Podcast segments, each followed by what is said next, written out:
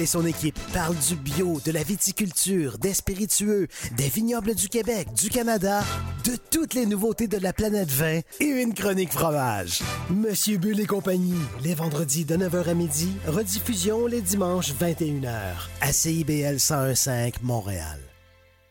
CIBL 1015 Montréal.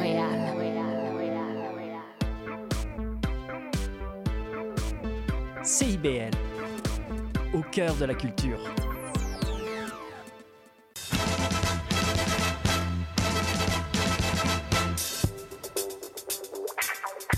Vendredi 16 février 2024, vous êtes branchés sur le 101.5 CIBL Radio Montréal. Guénel Revel à l'antenne.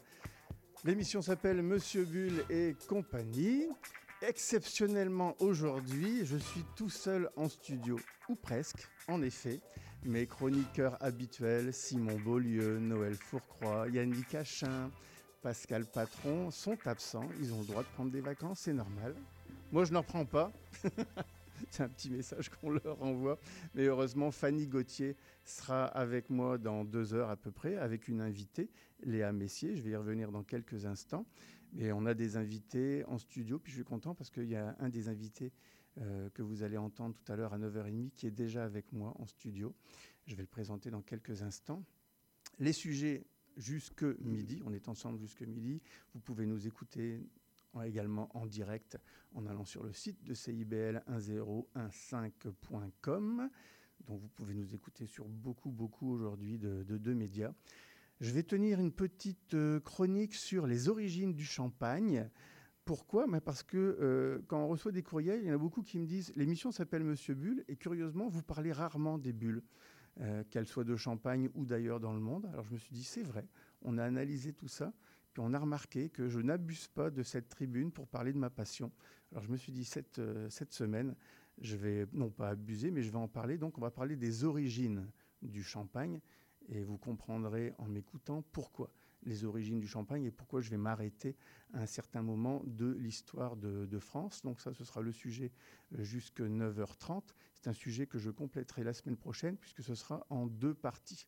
À 9h30, je suis fier, ravi d'accueillir M. Francesco Biondimora di Belforte de la Chambre de commerce italienne au Canada. Euh, c'est la première fois ici en studio euh, qu'on l'accueille. Je suis certain que ce ne sera pas la, dernière. Il est déjà avec nous en studio. C'est un lefto. Euh, il travaille beaucoup. Je vais lui demander d'ailleurs de, s'approcher du micro. Bonjour Francesco. Bonjour Ganel. Voilà, je suis très content que vous soyez là parce que je vais peut-être vous faire intervenir pendant ma, chronique. J'ai invité Francesco tout simplement parce qu'il a été nommé, je crois, il y a six mois maintenant à peu près, oui, directeur général oui, de la Chambre de commerce italienne euh, au Canada. Et vous allez comprendre dans la discussion qu'on va avoir de 9h30 à 10h pourquoi il est là. Et tout simplement parce que ben, beaucoup de vins italiens que vous dégustez, mesdames et messieurs, euh, ici au Québec, ben, euh, certains d'entre eux y sont grâce à la, Chambre de commerce italienne au, Canada. Et donc, on va parler de, sa mission et de, du fonctionnement, tout simplement, de, cette Chambre de commerce. À 10h, M. Adrien Duboeuf, de la Maison de Beaujolais des vins Georges Duboeuf, sera avec nous. Euh, plus qu'un ambassadeur hein, de, toute cette région, on connaît très très bien les vins Georges Duboeuf. Adrien, troisième génération, je crois, ou quatrième, euh, sera présent euh, avec nous pour nous parler de l'actualité du Beaujolais et puis bien entendu de, euh, des, différents projets de la maison, de la maison du. À 10h30, un sujet qu'on n'a jamais abordé. Il sera tenu par M. Guillaume Mattei, corse d'origine, sommelier, et donc je lui ai demandé un sujet sur la Corse viticole. Et on se rapproche un peu d'Italie, parce que vous le savez, la Corse a été autrefois euh, italienne. Mmh. Et, on a d'ailleurs un vin euh, corse à, à, déguster tous ensemble. Et on vous donnera bien entendu euh, les quelques, quelques cues sur les vins corses disponibles à la SAQ actuellement. Il n'y en a pas beaucoup. Hein. J'ai regardé tout à l'heure, il n'y en a que trois ou quatre. Mais c'est toujours très intéressant de parler de, cette, cette, île dans la Méditerranée euh, qui fait du vin également, elle aussi, depuis la nuit des temps, depuis euh, l'époque romaine et, et, grecque. À 11h, Fanny Gauthier sera avec Madame Léa Messier pour nous présenter, entre autres, certains produits de la maison Torres, certains produits de Roméo, en fait, ce sont une sélection de, spiritueux particuliers sélectionnés par Fanny et, Léa. Et puis, si elle m'en donne le temps, ben, je donnerai deux, trois, voire quatre coups de cœur dans la dernière demi-heure de cette émission. Ben voilà, la, table est mise. Je pense qu'on peut démarrer et s'en aller vers les origines du champagne. La chronique de Guénaël Revel. Je salue bien entendu mes chroniqueurs absents. Pascal Patron, il officie à, l'école. Euh, normalement, c'est sa chronique euh, là maintenant. C'est pour ça que je me dois d'être un peu didactique. Pascal est professeur à l'Institut d'hôtellerie du tourisme euh, du Québec. Et je sais qu'il nous écoute peut-être, même avec ses, élèves. Donc, je vais lui faire honneur en essayant d'être un peu plus académique ce, matin. Alors, le champagne que nous connaissons aujourd'hui ne ressemble pas à celui qu'on dégustait avant le XXe siècle, euh, ni celui qu'on pouvait boire d'ailleurs avant les XIXe et XVIIIe siècles. Il ne portait d'ailleurs même pas ce nom, puisque les vins qu'offrait cette région du nord de la France ben, prenaient tout simplement celui des villages d'où ils étaient issus. C'est pour ça qu'on parlait des vins d'Aï, d'Ambonnet, entre autres, de Vertu, qui sont des villages qui vont devenir plus tard des crus. Euh, mais on parlait aussi des vins de la rivière, parce qu'il y a une rivière qui s'appelle la Marne, où on parlait aussi des vins de la montagne, qui est la montagne de Reims, qui n'a de montagne que la hauteur d'une colline, mais c'est comme ça qu'on disait. Et euh, donc ce sont en l'occurrence, donc, je, le disais, tous ces villages qui vont donner naissance à quelques-uns des 17 grands crus aujourd'hui de la Champagne, deux siècles plus tard. Le champagne d'alors était tranquille, il ne pétulait pas, comme on disait alors, il ne bouillonnait pas encore. Si le champagne d'aujourd'hui est effervescent, c'est parce qu'on a su développer des techniques de vinification particulières s'illustrant par des étapes à franchir avec le plus grand scrupule. Ces étapes, elles, elles n'ont pas été instaurées subitement. Elles se sont peu à peu esquissées avec l'amélioration de l'œnologie. D'ailleurs, l'œnologie n'existait pas alors, hein. c'est un terme qu'on ne connaissait même pas, puisqu'il a été créé au XXe siècle. Et il a fallu justement attendre le XXe siècle pour que euh, tout cela devienne officiel et obligatoire au niveau des étapes. Après la vendange, on fait comme d'habitude, comme pour un vin blanc, on va procéder au pressurage, puis au débourbage. Il y a une fermentation alcoolique qui précède la fermentation malolactique. Celle-ci peut être évitée. Après quoi, on élabore ce qu'on appelle la cuvée. Ça, ce sont les étapes subséquentes qui, ce sont les étapes en fait subséquentes qui vont distinguer le champagne de tous les autres vins. Comme je le disais, un vin de champagne, au départ, on fait un vin blanc. Il y a une toute petite nuance, c'est que le degré d'alcool n'est pas le même au moment où on va entamer ce qu'on appelle la seconde fermentation. Alors cette seconde fermentation, on peut également l'appeler la champagnisation. Elle se caractérise par ce qu'on appelle le tirage, la prise de mousse et l'entrayage. La dernière phase est celle du vieillissement du vin, ou alors on peut aussi parler d'élevage du vin, qui voit se succéder le remuage, le dégorgement, le dosage, le bouchage, et non pas le bouchonnage, comme je le lis encore dans certains ouvrages, et enfin l'habillage. Les premiers bouillons, les premières bulles officielles, apparaissent en Champagne à la toute fin du XVIIe siècle. Les hommes de la vigne, depuis la Rome antique, voire l'Égypte ancienne, ont déjà une vague idée de la pétillance du vin. Mais comme elle est accidentelle, on préfère en négliger les causes et en tolérer les effets, car elle est considérée comme un défaut de fabrication, en fait. Très loin de Reims, près de Limoux, dans les Pyrénées, dans le département de l'Aude, c'est-à-dire à la frontière espagnole, euh, les moines bénédictins de l'abbaye de Saint-Hilaire semblent contrôler la, formation d'une mousse dans leur vin depuis le règne d'Henri II, c'est-à-dire fin euh, 15e siècle. Mais les. J'ai dit fin 15e siècle? Non, c'est fin 16e siècle, Henri II. Mais les rares bouteilles d'alors, fragiles et difformes, éclatent facilement et n'aident pas la réputation de ce vin qui ne franchira même pas les limites de la Loire pour atteindre Paris.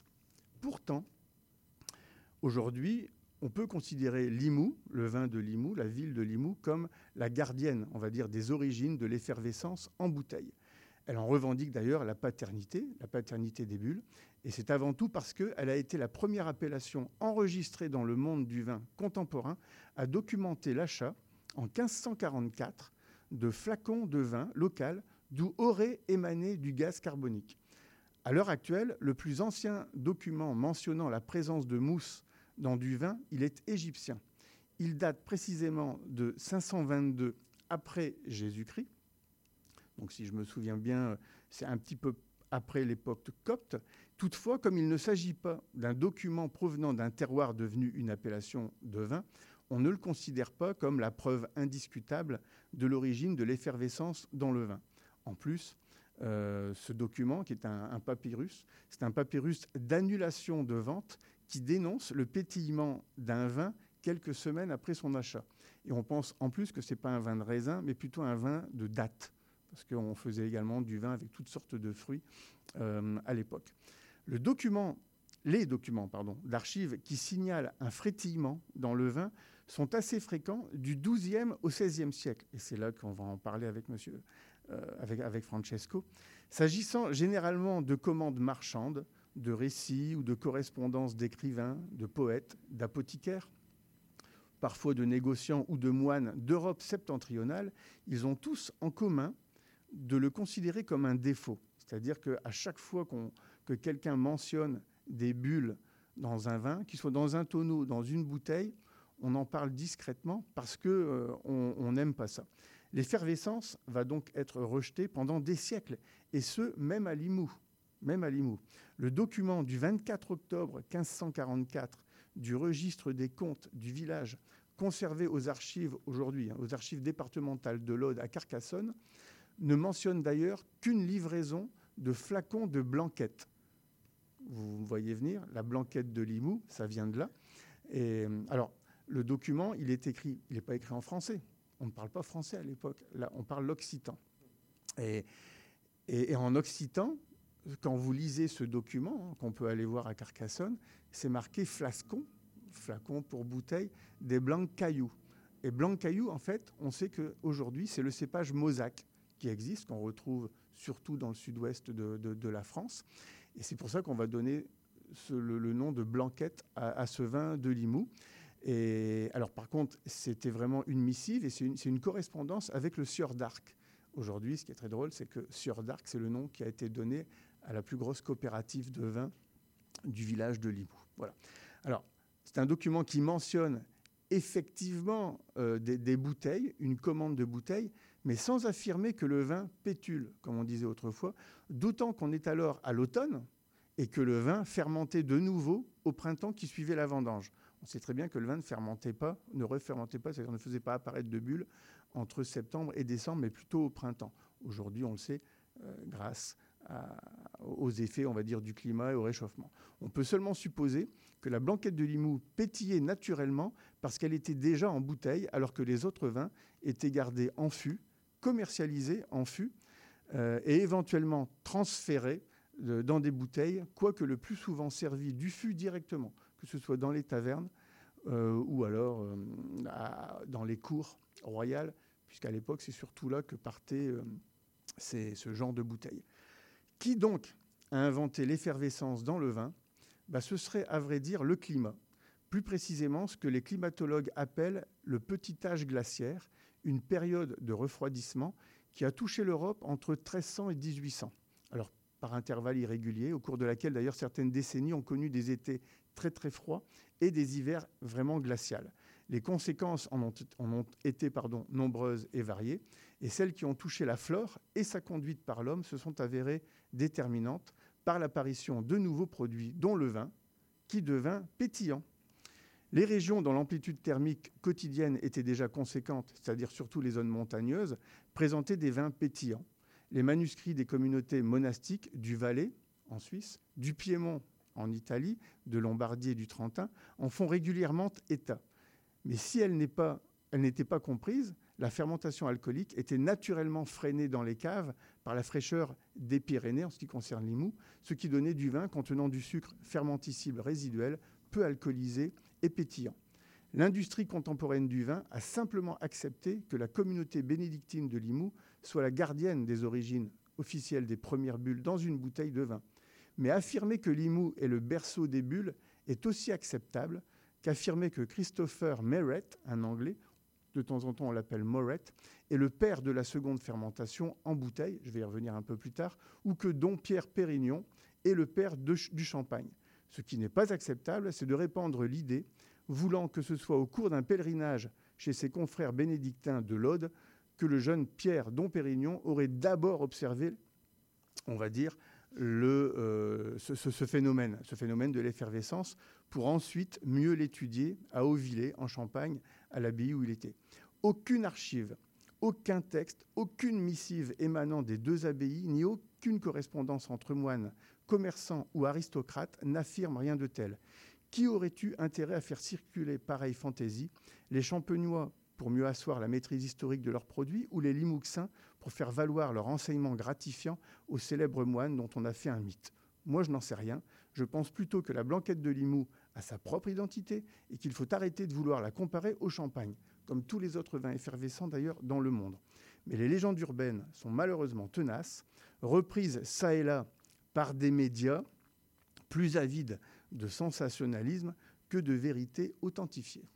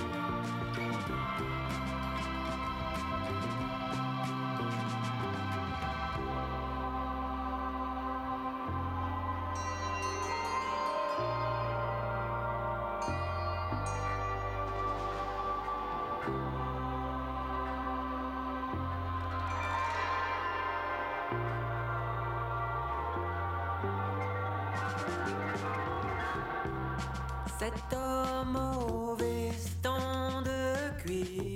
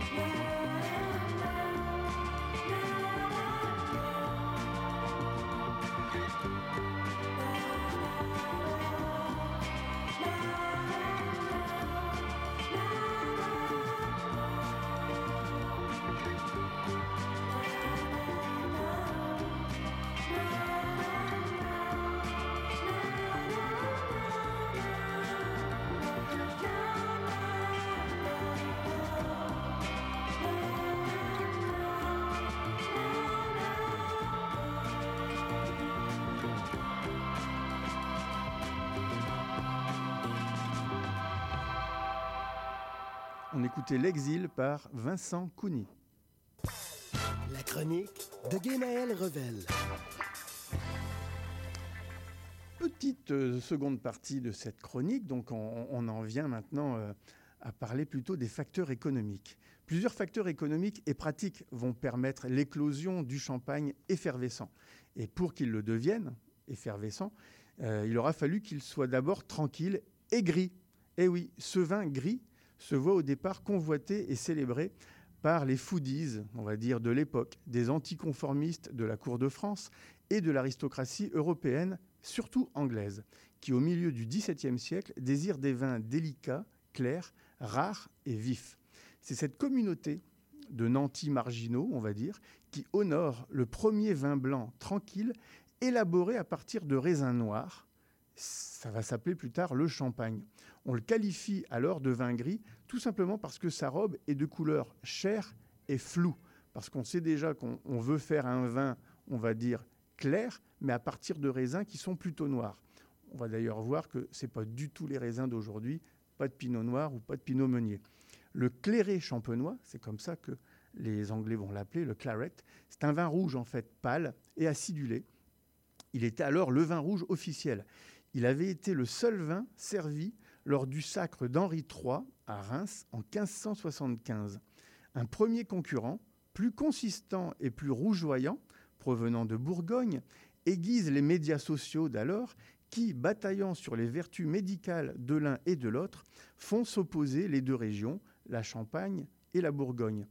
Médecin du roi, Fagon, l'un des médecins du roi de Louis XIV, qui s'appelait Fagon, va conseiller au roi Louis XIV d'abandonner le vin de Reims pour celui de Bonne, c'est-à-dire d'abandonner le vin de Champagne pour celui de la Bourgogne.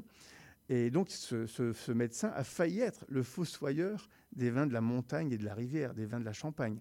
Et, si, ces derniers n'étaient pas justement devenus gris.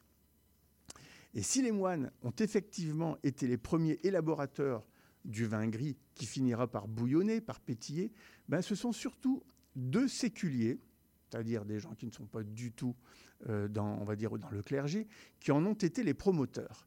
Nicolas Brulard de Sillery et Charles de Marquetel de Saint-Denis, marquis de Saint-Évremont. Homme d'État sous Henri III et Henri de Navarre, le premier fut le propriétaire du plus grand domaine viticole champenois, 50 hectares répartis sur Sillery, Lude, Mailly et Verzenay. Les amateurs de champagne me voient venir, puisque ce sont aujourd'hui quatre villages classés en Champagne, où il fit améliorer, donc ce marquis, il fit améliorer considérablement la conduite de la vigne et l'élaboration des vins. Le second, le, marquis de, Saint-Évremont, Charles, Charles, Charles de Marquetel, lui était un officier lettré et, et mondain, mais surtout un mondain frondeur. Pour les historiens, la fronde, c'est une courte période qui a failli voir le, euh, le, comment dire, le trône qui a failli faire vaciller le trône de Louis XIV. Donc ce second, cet officier, a traversé le grand siècle, c'est-à-dire le XVIIe, et fut sans doute, en raison d'un exil politique à Londres, le premier ambassadeur du vin effervescent de Champagne auprès des Anglais. Il est amusant de constater d'ailleurs que l'année marquant le début de cet exil, 1662, est aussi celle des trois manifestations d'importance en ce qui concerne le développement du vin en général et le pétillement embryonnaire du vin marnais. Alors je vais m'arrêter parce que je vais vous en parler de ces trois grandes euh, époques. Et là, je me tourne euh, vers M. Francesco Biondi, parce que je sais qu'il est historien de, formation. Ces trois événements, 1662, c'est la prise de possession de l'île de Madère par les Anglais par suite de l'union de Catherine de Bragance, mmh. portugaise, et de Charles II. Le deuxième, c'est la présentation à la Société royale de Londres d'un livre, je vais le dire en anglais, Some Observations Concerning the Ordering of Wine, c'est-à-dire quelques observations concernant les commandes de vin et non pas l'ordonnance des vins. Par qui? Par un certain Christopher Merritt, vous vous souvenez, j'en ai parlé tout à l'heure, qui lui est un médecin et un naturaliste anglais. Et enfin, 1662, qu'est-ce que c'est? C'est le dépôt du brevet de fabrication en série de bouteilles à large corps, sur, je, lis, hein, je lis vraiment le brevet, à large corps, surmonté d'un long col aux épaules tombantes avec un goulot bagué facilitant le bouchage. Ça, c'est déposé par une cristallerie anglaise, la toute première fois. Et les Anglais qui vont créer ça s'appellent M. Henry Holden et John Colnett. C'est très important parce qu'il y a un avant finalement et un après 1662. Pourquoi va-t-on commencer à embouteiller les vins de façon un peu systématique? Ben, Tout simplement parce qu'on sait faire des bouteilles aujourd'hui, à ce moment-là, on va dire, un peu plus industrielles. Désormais, aux mains des Britanniques, l'île de Madère va devenir le terroir viticole le plus protégé de la planète et son vin muté et fumé sera le plus coté jusqu'au 19e siècle. Beaucoup de traités jusqu'au 19e siècle, de traités entre les différents pays, vont être célébrés, fêtés, non pas avec des vins de Bordeaux, de Bourgogne ou de Champagne, mais plutôt avec du Madère. Après, il y a eu aussi le vin de Constance en Afrique du Sud, mais ça, c'est autre chose.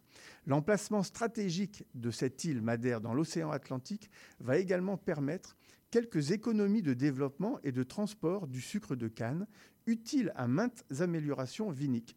L'eau de vie qui en découlera, le rhum, sera aussi parmi les alcools bonificateurs des vins européens.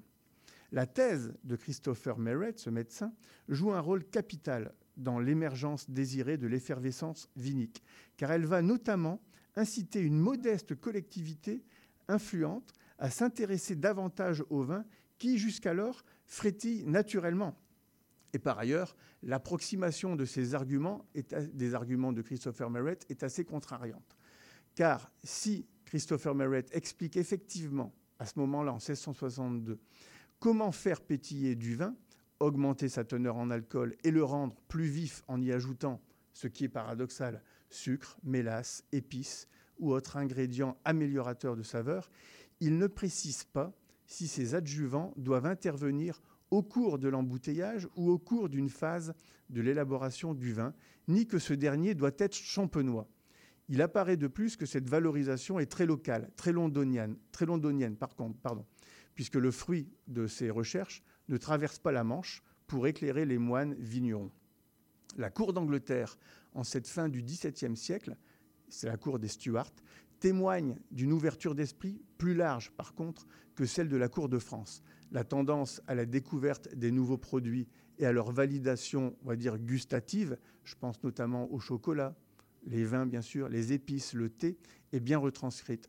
En ce qui concerne celle du vin qui vit en bouteille, elle est même alimentée par le français, exilé à la cour d'Angleterre, j'en ai parlé tout à l'heure, M. Saint-Évremont, qui pourtant, lui, préférait du vin tranquille. On le sait par les différentes missives qu'il a envoyées. Cependant, les seuls consommateurs, les seuls témoins de ce, on va dire, mouvement culinaire, sont une minorité. Ils font partie de cercles intellectuels proches du pouvoir qui, dans leurs écrits, leurs pièces de théâtre ou leurs correspondances, on va dire, mentionne ce qu'ils appellent à l'époque le brisk wine, c'est-à-dire frétillant, et certains parlent même de brisk champagne, mais sans jamais nommer les créateurs de l'effervescence de ces bouteilles pourtant convoitées. Car convoitées, elles le sont bel et bien, et par les Anglais avant les Français, à tel point que les premières contrefaçons de champagne sont anglaises et datent de cette fin de siècle. Ce qu'on peut établir sans l'ombre d'un doute, c'est que cette période très courte, à peine trois générations, 1660-1707, hein, fixe déjà le vin de champagne, qu'il soit gris, tranquille ou écumeux, comme une boisson rare, dispendieuse, c'est déjà plus cher que les fameux clarets bordelais, euh, et recherché par une élite sociale. Il est alors ce vin faiblement mousseux, naturellement fabriqué selon la méthode qu'on appellera plus tard ancestrale et non pas la méthode champenoise ou de seconde fermentation. Euh, elle s'appelle ancestrale ou rurale et qu'on cherchera à contrôler pour aboutir à la méthode donc traditionnelle. Ce vin gris de Champagne réagit comme celui de Limoux, un siècle plus tôt, par la force des éléments et de la nature. La grande différence réside dans le fait que les moines languedociens n'ont pas cherché à connaître ni à guider et à contrôler les bulles du vin occitan, tandis que ceux de la Marne y ont vu un intérêt stimulé par un marché naissant en Angleterre et créé, excusez-moi, par une tendance socioculturelle. Sans doute encouragé par les observations de Christopher Merritt, certains marchands ont en outre dû vouloir rendre effervescents certains vins gris de plusieurs origines, les meilleurs étant ceux de la Champagne.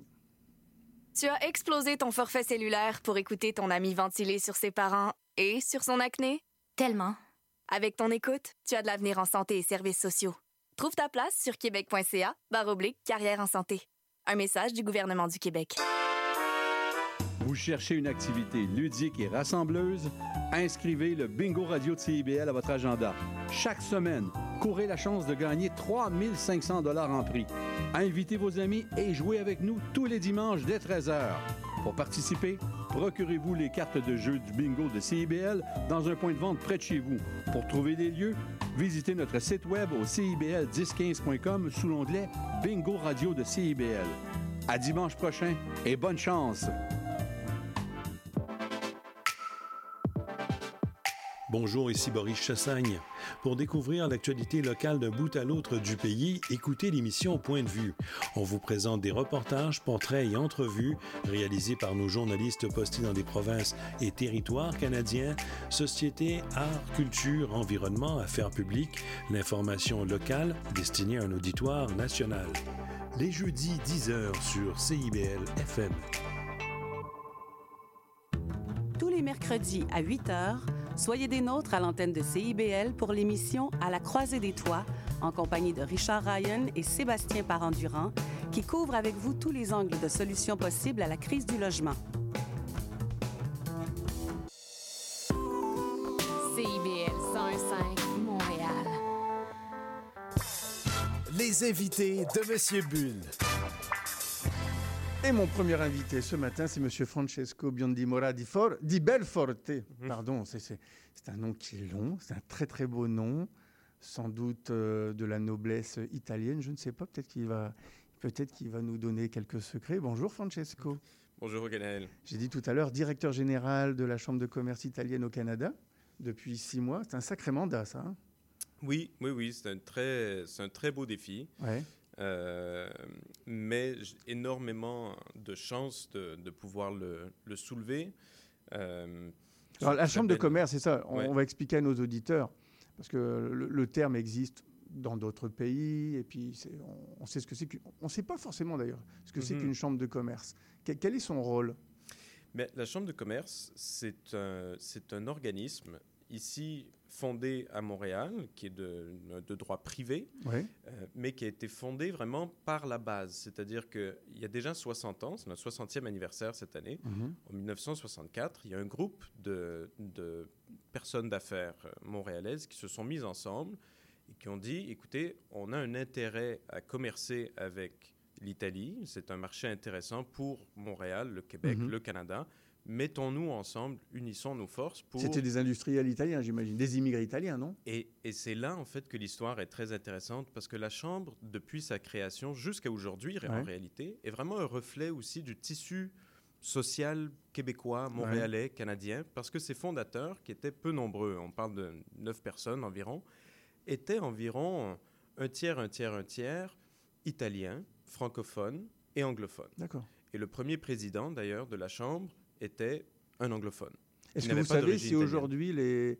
il y a encore des héritiers Ils ont des héritiers ici à la Chambre de commerce que certains ont succédé dans, dans leurs entreprises? Alors, dans les membres, on a des membres historiques qui Ouais. sont avec nous depuis très longtemps. Évidemment, ça a pris un peu de temps au départ à consolider. On parle, Ouais. voilà, une création de neuf personnes. facile, ça, ça commence doucement. Mais ces neuf personnes-là, quand même, ont réussi à construire quelque chose qui a duré dans le temps Mhm. et qui a eu aussi un, un rôle d'accompagnement euh, autant des entreprises que des gouvernements. Parce que à peine un an après sa création, par exemple, en 65, Mhm.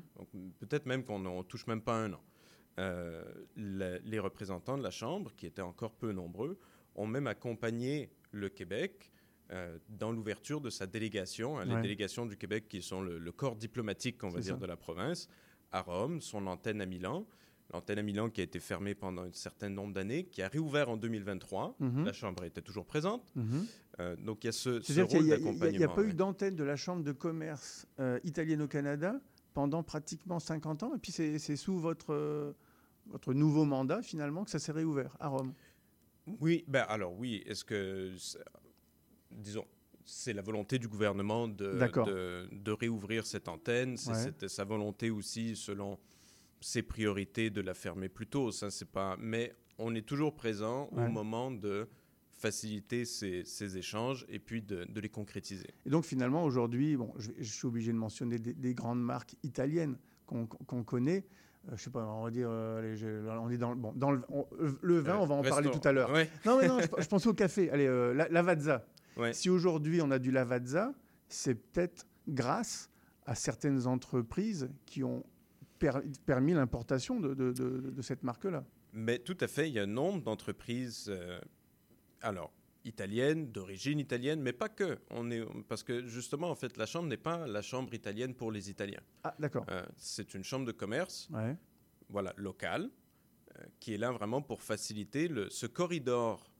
Commercial entre les deux économies. Donc, évidemment, on a un lien très particulier, privilégié, qu'on aime beaucoup avec la, cons- avec la, la communauté italienne de Montréal et Mhm. du Canada, euh, mais pas que. Et donc, dans, dans, ces, dans ces membres, oui, il y a des importateurs, des grossistes, euh, import-export, beaucoup aussi dans l'agroalimentaire. C'est naturel parce qu'il y a un Bah. intérêt particulier avec la, la gastronomie italienne. Et donc, par exemple, des marques comme Lavazza ou d'autres euh, euh, passent par ces importateurs-là. Dans certaines occasions, nombreuses même, Mhm. la Chambre peut avoir joué un rôle de, euh, de facilitation, Ouais, de ça. présentation, parce que notre présence est, est marquée en Italie. Puis vous connaissez bien les lois canadiennes, un peu puritaines, souvent Mmh. délicates. Donc, et là, vous parlez d'agroalimentaire. On sait que c'est tellement difficile de faire rentrer aussi bien du vin, du fromage que des charcuteries. Donc, c'est vous qui, euh, quelque part, initiez les, les- les industriels ou même les artisans italiens pour leur dire comment on fait pour se procurer ces produits-là Tout ici. à fait, tout à Ouais. fait. Non, effectivement, euh, et c'est pour ça aussi, quand, comme vous me disiez, me demandiez tout à l'heure, euh, c'est un beau défi à, à relever la chambre. Ça l'est, mais j'ai surtout la chance de travailler avec des professionnels dans mon équipe qui Ouais. sont là depuis un certain nombre d'années et qui ont vraiment construit une spécialité et une Ils force à la sujet. compréhension. Exactement. Euh, et donc, il y a cette facilité à, euh, à guider les entreprises italiennes à travers le, le labyrinthe, on va dire. euh, Vous, euh, vous parliez d'agroalimentaire. Est-ce que l'agroalimentaire, c'est quoi? C'est 60%, 70% de la chambre de, de nos commerce activités. De vos activités Euh, non, je dirais pas qu'on est au-dessus de 50% nécessairement, mais, mais c'est certain. Mais par contre, c'est certainement gros. une part. Oui, oui, oui. Parce que quand on pense Le- Italie, euh, je me mets à la place d'un auditeur. Italie, vin, Vin, vin et gastronomie, fromage, bien sûr. charcuterie, voiture. Voiture, bien sûr. Parce que forcément, moi je pense Mm. tout de suite, euh, alors, oui, Ferrari, Lamborghini et tout, mais Fiat, Mhm. Alfa Romeo. Euh, Alfa Romeo n'était pas présent sur le marché il y a encore 10 ans. Mm. Euh, vous y avez dû y jouer un, un- un rôle, non, pour faire des... des- Mais encore une fois, ben, Alfa, Romeo, Alfa Romeo était là euh, il y a quelques décennies, Ouais. puis, Ah, et avait, puis ça, avait eu un peu partis. moins de. Mais vous savez, avec les hivers qu'on a, c'est difficile de sortir une Oui, Alfa ah oui. Romeo à l'époque. Donc, c'est. c'est- Bah, même une Ferrari aussi, pourtant il y en a. hein, Et des pourtant, il y en a, mais on les voit pas l'hiver. Euh. Et, hum, et non, c'est quand, euh, quand Fiat euh, a fait l'achat de Chrysler Ah, voilà. euh, au, au Canada, Ah oui. à ce moment-là, ils ont pu repartir euh, Ouais. la, la ligne avec le groupe euh, Fiat. Euh, mais hum, alors, c'est certain que le, le vin et l'agroalimentaire sont des opérations pour nous très Bah oui. importantes qui prennent beaucoup de notre temps. Mais euh, ça ne s'arrête, ça ne s'arrête pas là parce qu'en réalité, le Canada, l'Italie sont les deux des pays hum, d'économie forte Oui. qui ont une histoire commune, qui ont des liens communs qui s'établissent bien au-delà du XXe siècle et qui ont des intérêts communs et des directions, des lignes. Où les deux pays vont dans la même direction, ont des priorités semblables, ont des intérêts semblables. Et donc nous, en quelque sorte, ça nous permet justement d'agir en tant qu'intermédiaire pour montrer tant aux acteurs italiens que ceux canadiens que, écoutez, ces liens communs existent, Mhm. faisons-les f- fleurir. Ouais. Euh, et donc, outre le vin et, et l'agroalimentaire, on parle aussi de secteurs euh, porteurs d'avenir Mhm. où les deux pays ont énormément d'intérêt avec euh, l'intelligence artificielle, par exemple, Ah oui, euh, où on connaît que, on sait que Montréal est une plateforme tournante mondiale d'intelligence artificielle depuis plusieurs années, mais l'Italie également est en train de le devenir. Des investissements massifs qui sont en train de se faire dans son développement à travers le pays.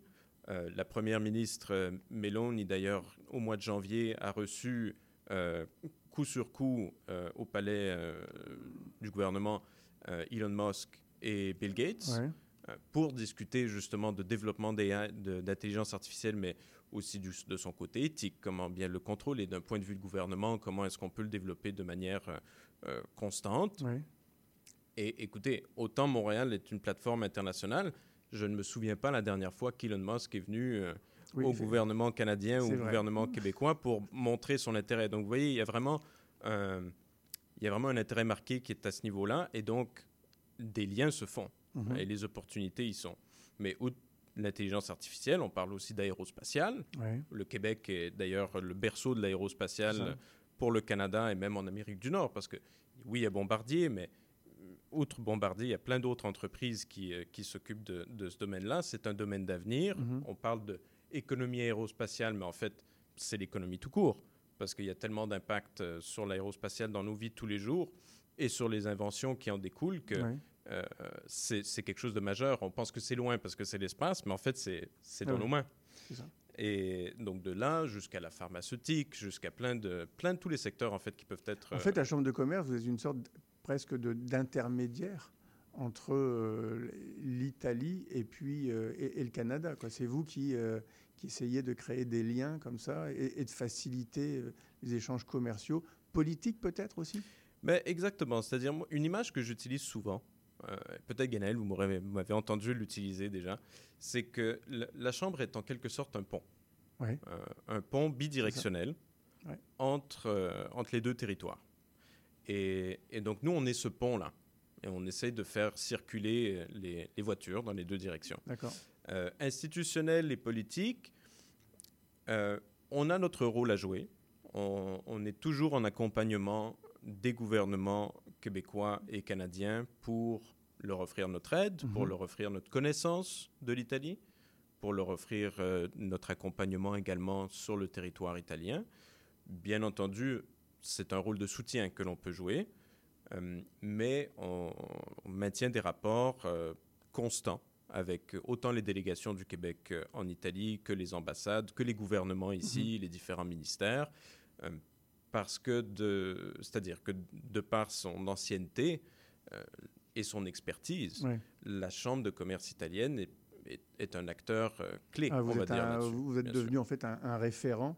Mais je ne savais pas par contre que vous pouviez aider également des entreprises canadiennes à, à- peut-être pas s'implanter, mais à faciliter leurs affaires euh, du côté européen. Tout à fait, tout je à pensais fait. que c'était un peu unidirectionnel, donc je suis content d'apprendre que euh, en fait c'est vraiment des deux bords. Oui, oui, oui. Non, mais vous avez raison. Alors, en réalité, pendant plusieurs années, euh, la, la Chambre s'est beaucoup occupée de, disons, du côté Italie vers le Canada. Ouais. Et encore aujourd'hui, ça représente une majorité de, de nos opérations parce qu'il y a un énorme intérêt Ah pour oui. les Italiens de venir. Mais c'est notre intérêt de développer le Canada vers l'Italie. Et c'est là, les prochaines 60 années, disons, c'est notre objectif. Un vrai échange. Euh, de, de ramener le Canada en Italie. Il y a une belle histoire à faire. Il y a des, encore une fois, de nombreux secteurs à. Francesco, on va faire une petite pause musicale et puis dans la seconde partie, on, on va revenir plus au sujet qui concerne l'émission, Mm. le vin et la gastronomie. Avec plaisir.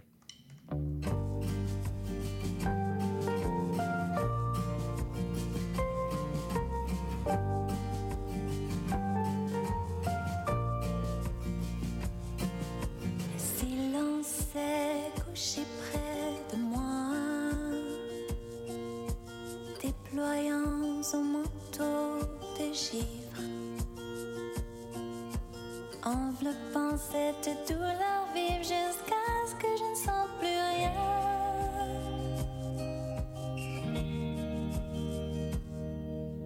Le bout des doigts gelés, dans quelle direction aller quand tout revient au même? Immobile, je resterai jusqu'à ce que je ne sens plus rien.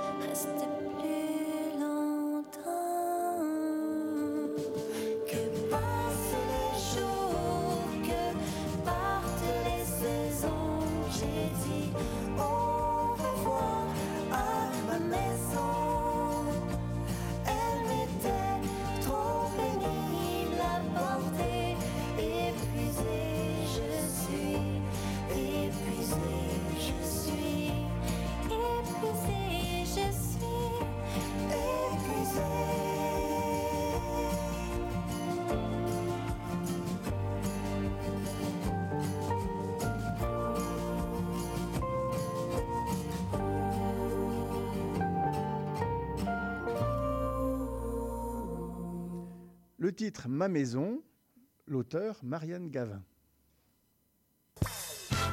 Les invités de Monsieur Bull. Mon invité s'appelle Francesco Biondimora di Belforte, c'est le directeur général de la Chambre de commerce italienne au Canada. Et on a abordé, euh, Francesco, on va dire, le, le- le rôle, l'émission de, euh, de la Chambre de commerce. Et là, je disais, on va revenir peut-être à- à- au sujet qui nous intéresse, le vin, la gastronomie. Vous disiez tout à l'heure que c'est presque la moitié quoi, de, de- Ouais. des, des- des missions. Et on le sait, parce que je disais en introduction, c'est grâce à vous, c'est grâce au, au travail de, vos, de vos équipes qu'on a certains vins, qu'on a des régions italiennes euh, aujourd'hui sur les tablettes de la SAQ. Ça, les gens ne le savent pas. Parce que justement, il y a cet échange-là. Vous avez dit à certains viticulteurs et certains vignerons italiens, il y a un marché qui est ici, on peut vous aider, venez présenter vos vins euh, au, au monopole, tout simplement, à, travers des agents.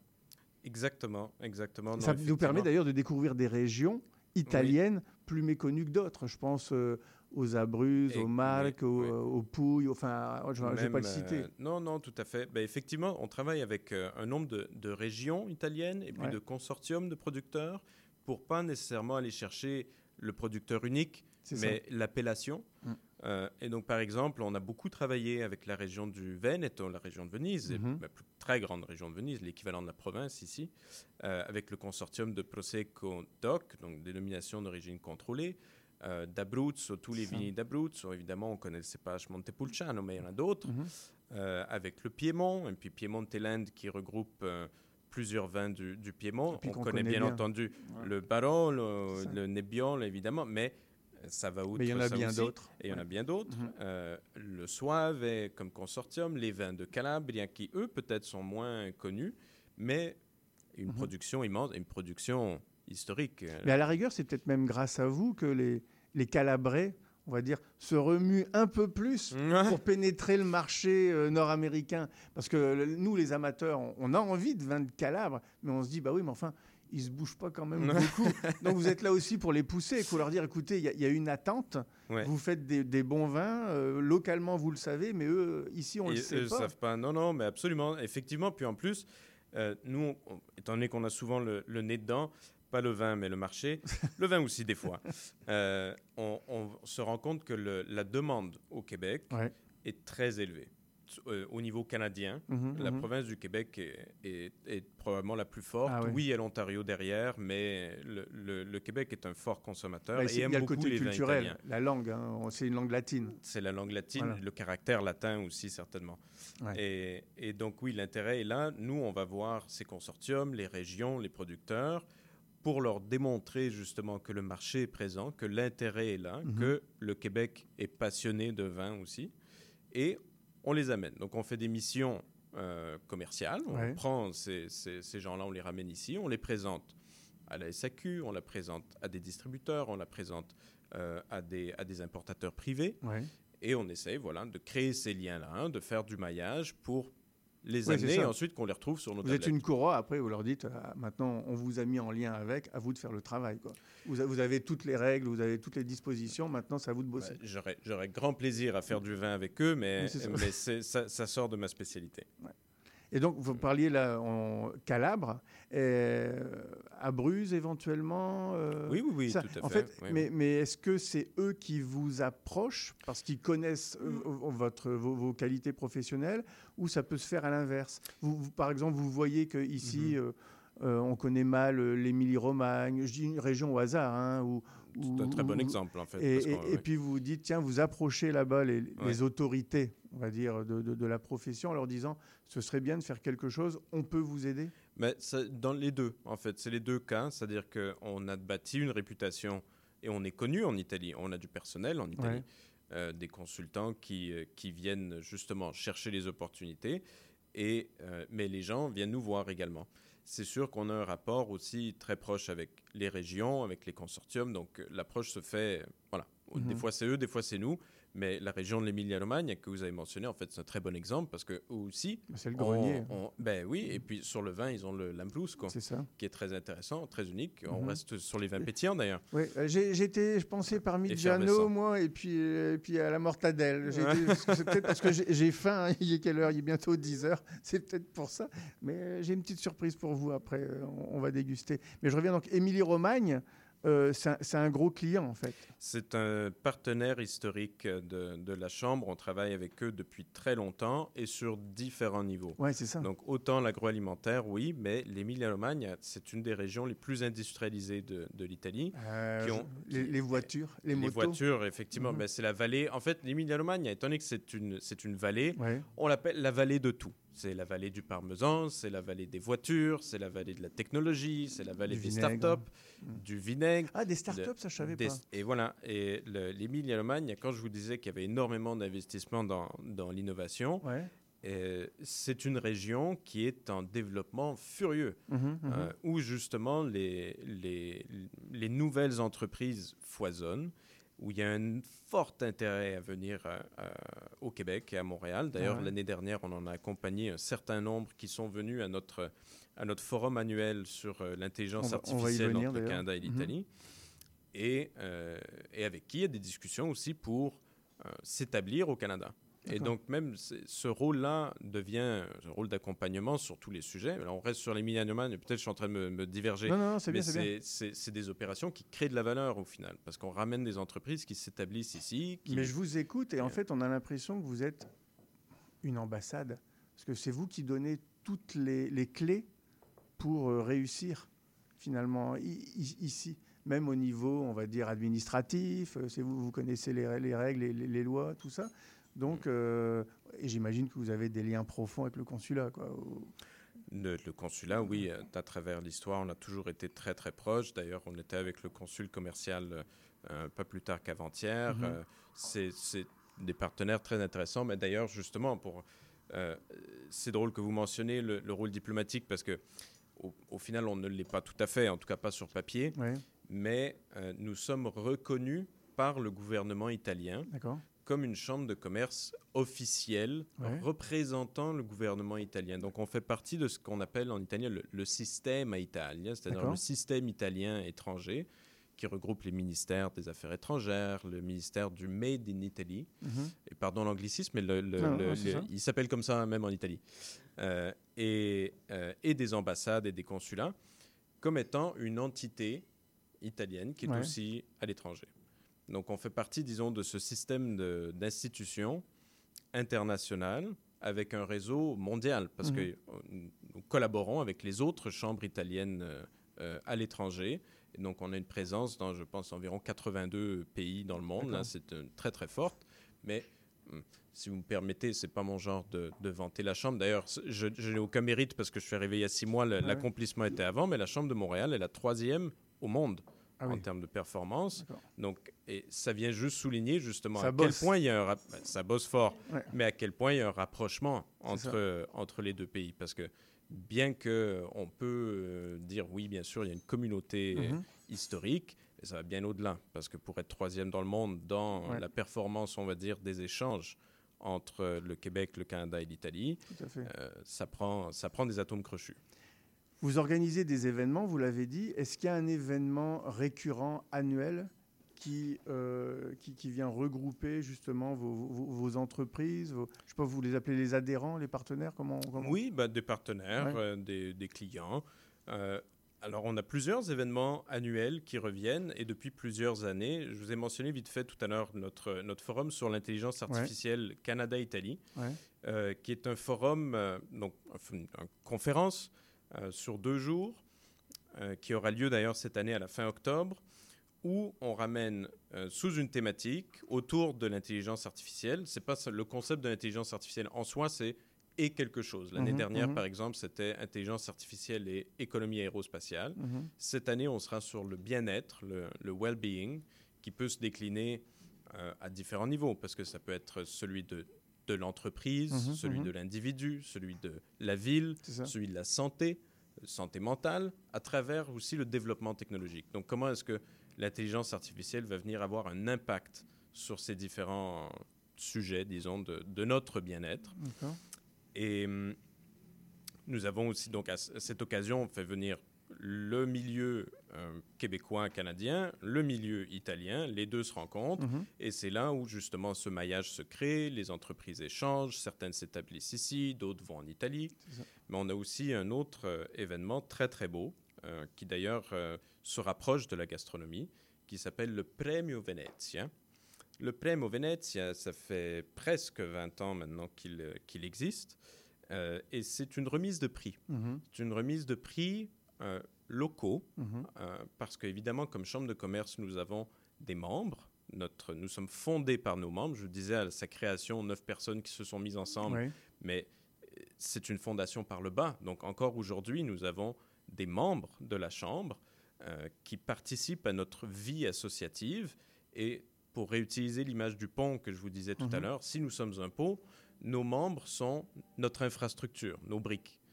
Et pour eux, nous remettons aussi des prix pour montrer leur enthousiasme, leur réussite, leurs échanges. Puis ça encourage. Et ça encourage justement aussi, mais c'est- c'est des événements qui, qui regroupent les gens ensemble.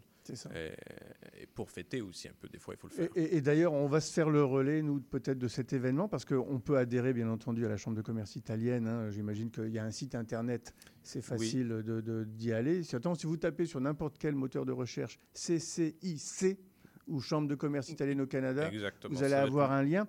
Euh, c'est tout le temps qui nous reste, mais je sais que vous aviez un cadeau Oui. à offrir à, à- à nos auditeurs. Euh, la Chambre de commerce offre un, un panier de produits italiens. C'est bien ça? Exactement, oui. Pour les prochains abonnés à Ouais. notre plateforme Voyage 20 Italie, qui est Ouais. une, une de nos plateformes euh, sur le- le- le- les producteurs de vin et le tourisme Ouais. en Italie, donc voyage20italie.com. Mhm. Les prochains abonnés euh, jusqu'au 20 février, on va faire un tirage pour euh, leur offrir donc un panier de produits italiens. Parfait. Bah écoutez, c'est très gentil. Donc je répète l'adresse voyage20italie.com. Puis là, vous voyez, il suffit simplement d'aller s'inscrire. Il n'y a pas de question parce que moi, j'offre toujours mes quatre verres signés Monsieur Bull et compagnie offerts par notre partenaire au centre-ville Vinom Design. Mais il faut répondre à cette question. Tout à l'heure, dans la petite chronique que j'ai donnée sur les origines du champagne, j'ai parlé d'un village dans le département de l'Aude, à côté des Pyrénées, qui a été qu'on considère aujourd'hui un peu comme le, papa des bulles dans, dans le monde. Comment se nomme ce village? Euh, Si vous avez oublié, vous réécoutez euh, la chronique euh, sur les podcasts favoris. Donc voilà, là vous répondez, vous envoyez un courriel à info à. Je prendrai le troisième courriel avec la bonne réponse. Info à monsieurbulle avec un s.com. Et pour gagner le panier offert par monsieur Francesco Biondi Mora di Belforte, voyage20italie.com. On fait une pause publicitaire et musicale. On se retrouve avec monsieur Adrien Duboeuf de la Maison de Beaujolais, les vins Georges Duboeuf. Merci beaucoup, monsieur. euh, on va dire, je dis je- Mora di Belforte ou on dit Oui. Biondi Mora di Belforte? Euh, tout dit, Mora. Francesco. Francesco, Merci merci, beaucoup, beaucoup. Guénaël. Vous êtes locataire et avez décidé de déménager? Assurez-vous d'avoir signé un nouveau bail avant de résilier votre bail actuel. N'attendez pas. Commencez votre recherche de logement dès maintenant. De plus, si vous êtes à faible revenu, vous pourriez recevoir jusqu'à 170 dollars par mois pour vous aider à payer votre loyer grâce au programme Allocation Logement. Pour en savoir plus ou pour obtenir de l'aide dans votre recherche de logement, visitez québec.ca recherche logement. Un message de la Société d'habitation du Québec. Vous cherchez une activité ludique et rassembleuse? Inscrivez le Bingo Radio de CIBL à votre agenda. Chaque semaine, courez la chance de gagner 3500 dollars en prix. Invitez vos amis et jouez avec nous tous les dimanches dès 13h. Pour participer, procurez-vous les cartes de jeu du bingo de CIBL dans un point de vente près de chez vous. Pour trouver des lieux, visitez notre site web au cibl1015.com sous l'onglet Bingo Radio de CIBL. À dimanche prochain et bonne chance! Parlons éducation, l'émission qui s'adresse aux gens qui s'intéressent à l'éducation avec Patrick Pirard et Bernard Dufour, tous les dimanches de 11h à midi, chronique, point de vue, entretien, c'est un rendez-vous. Québec en musique présente notre histoire musicale complète de ses débuts à aujourd'hui. Ce sont nos artisans, nos auteurs, compositeurs et interprètes qui ont tracé la voie et créé cette musicalité unique au Québec, sans oublier l'émergence de nouveaux créateurs qui constituent l'ADN de Québec en musique. Soyez des nôtres chaque samedi à compter de 6h30 à CIBL 1015 Montréal.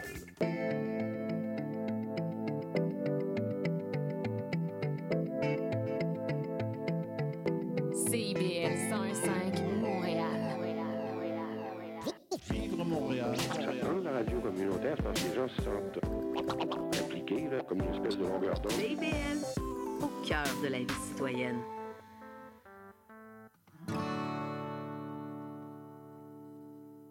Sur le bord de la rivière, je t'attendais.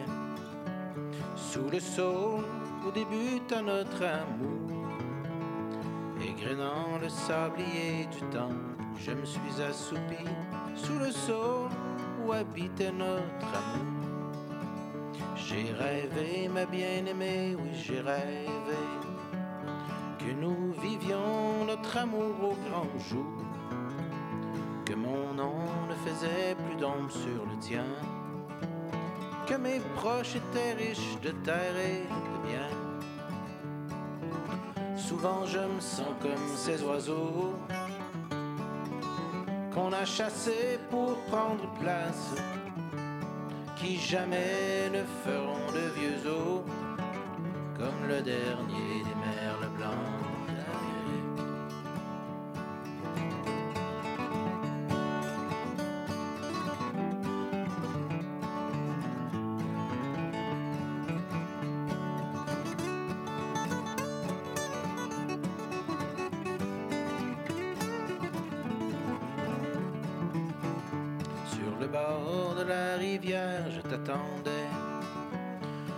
Sachant bien que tu ne viendrais pas, que ton père ne scellerait jamais notre amour.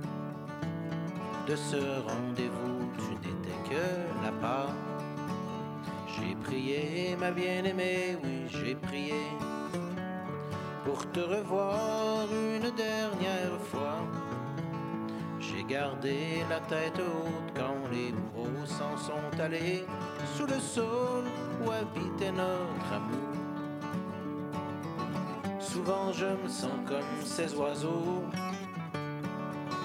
qu'on a chassés pour prendre place, qui jamais ne feront de vieux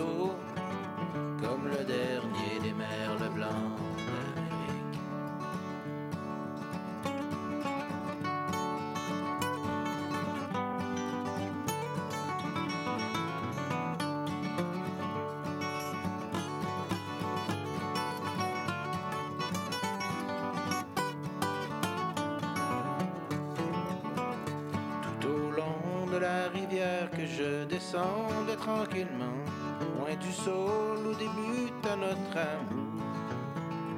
Et surtout ne crois personne qui te dira que je suis parti, loin du sol où habitait notre amour.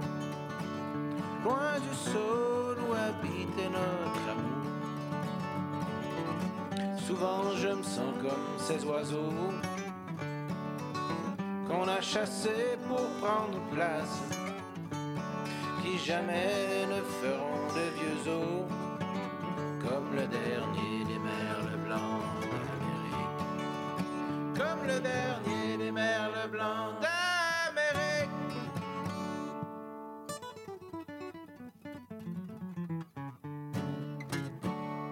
Le titre Sol, les artistes Carrier et Bolduc. Les invités de Monsieur Bull.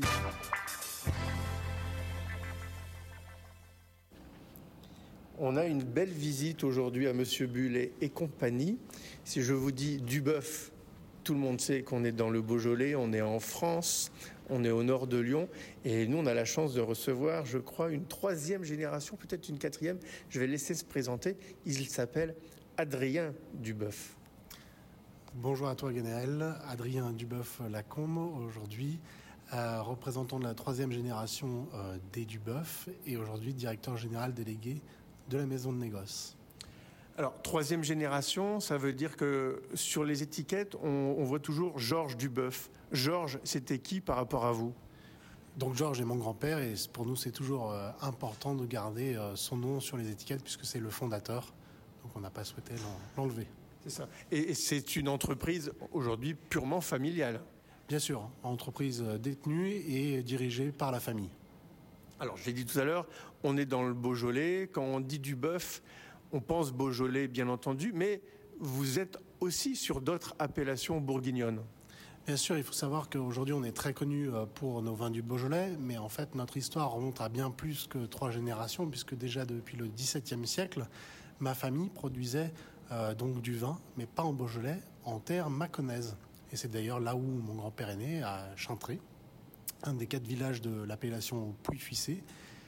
Et euh, aujourd'hui, on est présent donc sur euh, ces deux appellations, sur ces deux régions viticoles. Et c'est votre grand-père qui a créé, on va dire, la, marque? Bien sûr, bien sûr, bien sûr. Au, ah, départ, on était un simple vigneron, un domaine sur Pouilly-Fissé.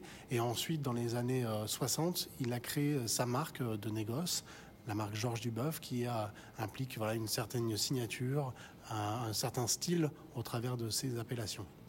Vous avez mentionné négoce on, va rappeler à nos auditeurs ce que ça veut dire. Parce que ça veut dire que vous avez à la fois des vignes, mais vous achetez également euh, du raisin, voire du vin à d'autres viticulteurs ou vignerons. Tout à fait. Donc le rôle de négociant en vin, c'est de se sourcer auprès de vignerons partenaires et, euh, ensuite de travailler les assemblages en fonction de la qualité euh, du millésime et de, la production de, de leurs vignerons pour ensuite créer une cuvée, donc un assemblage qui représente aussi bien l'appellation et notre style, ou en tout cas l'interprétation qu'on fait de, l'appellation. Mais la maison du n'est pas euh, exclusivement négociant euh, aujourd'hui, puisqu'on est toujours euh, viticulteur, on a une soixantaine d'hectares, et on est également négociant en achat de raisins. C'est-à-dire qu'on ne va pas non seulement acheter des vins finis auprès de nos 300 vignerons partenaires, mais on va également acheter des raisins que l'on va nous-mêmes transformer pour encore une fois renforcer notre style maison. Et en, pourcentage, ça représente quoi le, côté négoce et le côté vigne familiale? C'est ah. quoi C'est 15, 15, 85 ou alors moitié-moitié? Non. Ça doit représenter 80, 80% de nos produits doivent être en, mhm. pur négoce. C'est ça. Euh, aujourd'hui, donc, du bœuf, vous êtes un peu le leader et vous êtes encore une locomotive de la région. Bien sûr, on est la grande marque référente sur, sur euh, l'appellation euh, beaujolaise. Euh, sur, certaines, sur, sur certains crus, on représente même jusqu'à 20% de la production totale de, certains crus, comme par exemple le Brouilly ou le Fleury. Quand on pense Beaujolais, on pense Beaujolais nouveau. on va parler des crus, bien entendu, mais c'est autre chose. Aujourd'hui, le Beaujolais nouveau, au Québec, malheureusement, euh, le, comment dire, l'événement n'existe plus. Euh, est-ce que vous participez à ce genre d'événement, mais ailleurs dans le monde? Tout à fait. Donc, j'aime à rappeler aussi que mon grand-père n'a pas inventé le Beaujolais nouveau. Souvent, on rapproche notre maison euh, sur cette, cette, création, mais en fait, pas du tout. Mon grand-père a simplement exporté ce vin et exporté cette fête à travers le monde. Aujourd'hui, c'est un événement qui est toujours extrêmement célébré. ça, représente quand même encore 30% de la production de la région, donc ça, reste des volumes importants et un moment unique dans le monde du vin. Il n'y a pas euh, d'autres événements comme ça dans, le monde du vin. Euh, bien sûr, euh, en France, ça reste le premier marché de consommation pour ce type de vin, mais on en consomme encore toujours beaucoup au Japon, aux États-Unis et partout dans le reste de l'Europe d'où vient cette idée de, lancement de, Beaujolais nouveau? C'est-à-dire le vin a été euh, récemment fait, et c'est-à-dire que deux mois avant, ce sont les vendanges, et on décide de le vendre au mois de novembre. Alors souvent, on pense que euh, c'est un produit qui a été marketé, créé, alors que pas du tout. En fait, c'est vraiment un vin qui a été, euh, qui est né d'une habitude locale dans le Beaujolais les vignerons aimaient euh, vendre leur vin euh, aux restaurateurs, notamment lyonnais et parisiens, dès qu'il dès qu'il était prêt, mhm. parce que euh, bah, tout le monde avait remarqué que voilà l'intérêt du Beaujolais, c'est ce sont ces vins qui sont à déguster sur le fruit, sur la fraîcheur, qui sont très gourmands, et donc c'était aussi pour les restaurateurs et parisiens et lyonnais un gage de qualité pour leur clientèle d'avoir le vin nouveau qui était servi à leur table. Et c'est pour ça aussi notamment qu'ils mettaient, voilà, le Beaujolais nouveau est arrivé euh, sur leur table, sur leur carte. Alors bon, je disais malheureusement au Québec aujourd'hui, euh, cet événement du troisième jeudi du mois de novembre ne se fait plus. Peut-être qu'un jour ça se fera. Je sais que vous, vous, êtes, euh, vous le faites au Japon, aux États-Unis, dans, de nombreux pays. Oui, chaque année, j'ai la chance de me rendre au Japon qui est, euh, avec la magie des, fuseaux horaires, le premier pays finalement euh, qui peut euh, consommer le, Beaujolais nouveau. Et là-bas, c'est toujours une grande fête, une grande célébration, une, communion, voilà, où tout le monde se, rassemble et passe un bon moment autour de l'ouverture de quelques bouteilles de Beaujolais nouveau. Mais logistiquement parlant, ça doit être quand même assez lourd parce que c'est le troisième jeudi du mois de novembre et ça doit de l'être euh, le même jeudi, on va dire, dans le monde entier, malgré les fuseaux horaires. Donc les vins, comment vous faites pour les acheminer, on va dire, aussi bien au Japon qu'aux États-Unis? Comment ça se passe? Alors déjà, on a de la chance puisque ces dernières années, on a eu beaucoup de millésimes assez précoces. Donc finalement, on a le temps de bien travailler euh, nos assemblages et de pouvoir les expédier convenablement. Et puis après, on fait confiance à l'ensemble de nos partenaires dans le monde entier, comme par exemple ici au Canada à la Maison d'Endurant, pour pouvoir acheminer nos Beaujolais nouveaux euh, en temps et en heure au client final qui va pouvoir, euh, sur le coin de son bistrot, ouvrir une bouteille de, Beaujolais nouveau avec ses copains. Tout à l'heure, vous disiez, quand vous parliez du Beaujolais nouveau, vous, vous avez parlé de gourmandise, fruité, fraîcheur. C'est des termes qui, depuis maintenant 5, 6, 7 ans, on retrouve beaucoup dans la bouche du consommateur, notamment des jeunes consommateurs qui veulent des vins euh, on va dire, de ce style-là. On veut plus de l'alcool, on veut plus du bois, on veut, veut plus des vins opulents. Est-ce que ça veut dire que euh, le Beaujolais, pas seulement le Beaujolais nouveau, mais même les crus, les Beaujolais villages, ont un avenir assuré grâce à cette nouvelle façon de consommer le vin?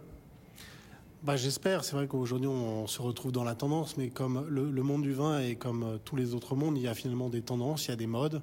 Aujourd'hui, il se trouve qu'on est effectivement dans. Les, gens se retrouvent dans des vins qui sont voilà, sur euh, la fraîcheur, le croquant du fruit. Donc on, bah, on est ravis s'ils peuvent apprécier la diversité de, des expressions de nos Beaujolais. Parce qu'on va le voir, bon, il y a les fameux crus de Beaujolais, 10, c'est bien ça. Et, certains, finalement, même si le lien, c'est le gamay, c'est le cépage. Euh, certains, quand même, offrent un peu plus de chair que, que, d'autres, et, même un certain, on va dire, euh, une certaine garde, un certain potentiel de garde. Bien sûr, c'est ce qui fait aussi la magie des vins français, c'est-à-dire qu'on a à chaque fois un seul et même cépage qui est le gamay noir, et qui va s'exprimer différemment en fonction des appellations dont ils sont issus, puisque le terroir va révéler euh, un vin qui est complètement différent. On va avoir des bruits qui vont être plus sur la fraîcheur, euh, très facilement accessibles, alors qu'on va retrouver éventuellement des moulins à vent qui vont peut-être être un peu plus structurés, un peu plus épicés, avec des arômes de fruits noirs. Donc voilà, à chaque fois c'est le même cépage, mais c'est véritablement la, nature qui va faire la différence. Donc quand on pense Beaujolais, on pense on va dire vin, entre guillemets, léger. Je l'ai dit tout à l'heure, vous êtes au nord de Lyon, sud de la Bourgogne. Réchauffement climatique. Est-ce que le, gamay a bougé? Est-ce qu'aujourd'hui vous voyez des degrés d'alcool qui grimpent plus rapidement? Euh, Et est-ce que ça occasionne certains soucis? Ouais, ça c'est une vraie question qui, qui, va soulever euh, de nombreuses problématiques. Alors euh, l'avantage c'est qu'on va vendanger plus tôt. En général maintenant on vendange fin août, début septembre. Alors parfois c'était décalé à, fin septembre par le passé. Donc ça, c'est plutôt un avantage, même si ça peut impliquer aussi des aléas climatiques assez euh, violents et donc euh, créer des orages de grêle, etc., qui vont fortement abîmer le raisin. Mais ce qui nous préoccupe le plus euh, en termes de goût pour la maison du bœuf, et, pour ma part, c'est surtout arriver à pérenniser le style finalement de vin que mon grand-père avait mis en place dans, dans ses vins et on a des vins qui sont forcément un peu plus alcooleux, un peu plus riches. Et il faut qu'on arrive malgré tout à garder notre style maison et le style de la région et arriver à apporter un peu de, une dimension aérienne à, ces vins. Ça va être un vrai challenge pour les années à venir. Vous avez parlé de style. Euh, je sais qu'il y a des vignerons qui n'aiment pas parler de, style parce que c'est difficile à définir. quel est le style du bœuf? Ah, le style de la maison du bœuf, déjà, ce sont des vins qui sont sans défaut.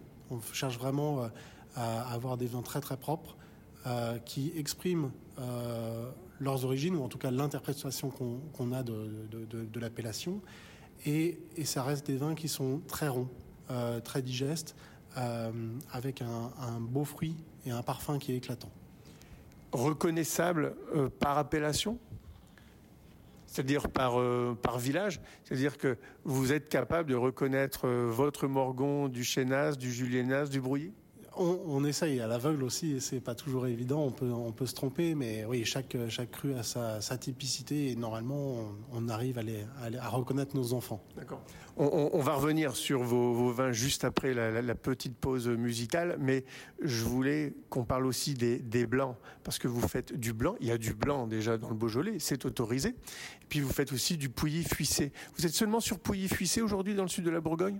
On a un petit peu de Macon Village également, euh, en propre mais on propose aussi euh, des Saint-Véran euh, qui sont absolument merveilleux, qui proposent un rapport qualité-prix euh, très intéressant. Et, du chardonnay d'appellation Beaujolais et on a un petit peu de, chardonnay, effectivement. On a des vignes propres que mon grand-père avait acheté il n'y a, pas si longtemps sur la commune de Lancier, qui est une des plus belles communes pour faire du Beaujolais blanc, une belle veine argilo-calcaire où le chardonnay s'exprime à merveille. Après, ce sont des produits extrêmement rares. Hein. Je, crois qu'il y a 2 ou 3 de la production totale de la région du Beaujolais qui font du blanc, donc ça reste des produits euh, d'exception. On va venir sur les blancs j'ai des questions très précises après cette pause musicale et on va vous présenter la gamme du bœuf disponible actuellement au Québec.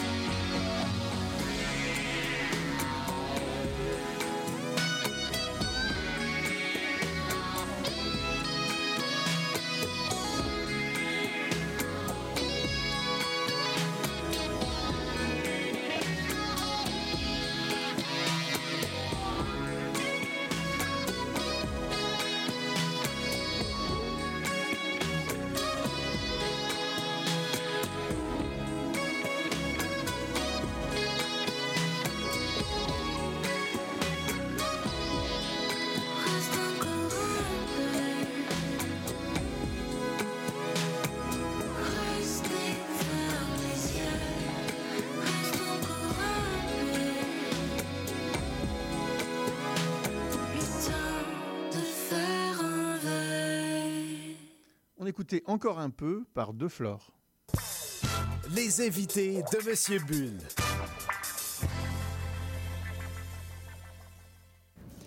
On est de retour en onde avec Adrien Duboeuf, directeur général délégué. C'est bien ça hein? Tout à fait, oui. C'est pas très beau, vous devriez dire ambassadeur euh, de ma propre maison. Adrien, ça va super, super bien aussi. C'est ça.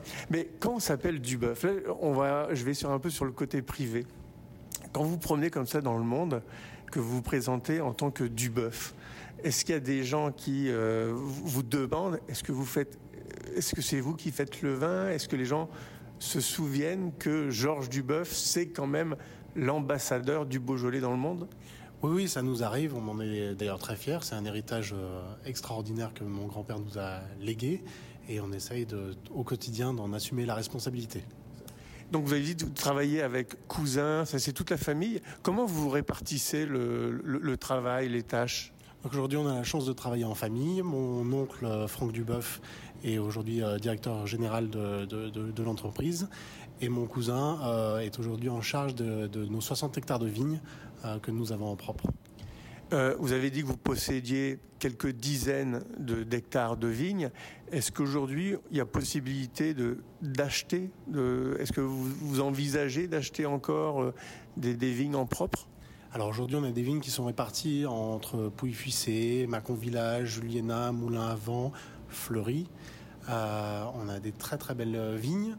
On est toujours à l'écoute éventuellement euh, d'opportunités s'il y a des belles euh, vignes qui sont à vendre.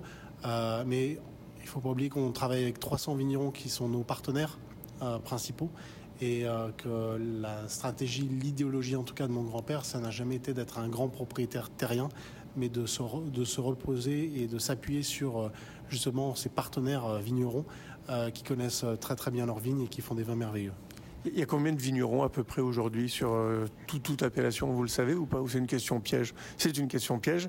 Euh, vous avez dit que vous travaillez avec 300, 300 vignerons, c'est ça? Est-ce que ça veut dire que ces vignerons-là peuvent aussi vous donner du raisin euh, vous faites du vin et vous leur, vous leur rendez, ils mettent leur propre étiquette ou pas? Alors de temps en temps, certains, certains vignerons effectivement souhaitent avoir une partie de leur production pour leurs amis, leur famille, et, et, puis voilà, ils en, sont, ils en sont très fiers et ça ne nous dérange pas euh, de, leur en rétrocéder un petit peu. Alors Adrien, euh, vous avez apporté euh, des bouteilles, certaines sont disponibles en SAQ, d'autres le sont pas ou le sont peut-être en, importation privée à travers votre agent.